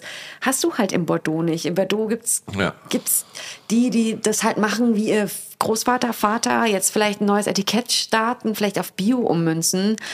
Aber dass man so einen Qualitätsanspruch hat, so hinterher ist, so und dass alles miteinander funktioniert, äh, das ist, glaube ich, die Zukunft. Ich finde halt nice, dass, wenn du sagst, das gibt's auch in Michelin-Sternrestaurants, dass Mhm. da halt ein 40-Euro-Wein irgendwie auf der Karte steht, finde ich halt voll, voll, Voll. nice. Naja, auf der Karte kostet Ja, schon klar, da kostet dann 200 oder 150, aber ich meine generell äh, kosten ja die, die Weine trotzdem meistens auch im Einkauf mehr, die da sind. Also die, wenn da gerade Reserve draufsteht, wenn du sowas ähnliches aus dem Bordeaux bestellst, dann wird es wahrscheinlich das Fünffache kosten im Jahr. Ja, und, und halt ähm, Value for Money, wie gesagt, also Preis-Leistung. So bla, heißt die bla, Folge bla, bla. übrigens. Value for money. Ja, und äh, ich habe, aber das wollte ich jetzt heute nicht irgendwie erzählen, aber äh, man hat wohl diverse ähm, äh, Forschungsanstalten in Davis und auch in Geisenheim und im Burgund hat man festgestellt, dass Rioja der bekömmlichste Wein ist. Boah, bekömmlich ist Du hast morgen keinen Schädel. Perfekt. Sehr gut. Deswegen haben wir jetzt auf. Wo gehen wir hin essen? Wo gehen wir essen? Ich kann mich in Berlin nicht so. Wir können Dann überall worldwide. Hamburg. Also, wir fahren jetzt nach Hamburg zusammen. Ja, das Sehr geht klar. gut. Wir haben sechs Flaschen. Da, da, da geht eine ICE-Fahrt schnell vorbei. Gibt es einen Tipp, den du hast? Ah, in Hamburg, ja, auf jeden Fall. Das, das XO, die Seafood Bar von Fabio Hebel, ist grandios. Das Camagnol in der Schanze, ähm, auch super.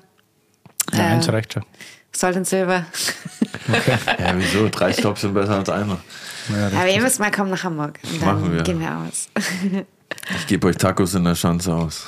Burritos. Gut. Vielen Dank. Cheers. Cheers, Auf. Rioja. Prost.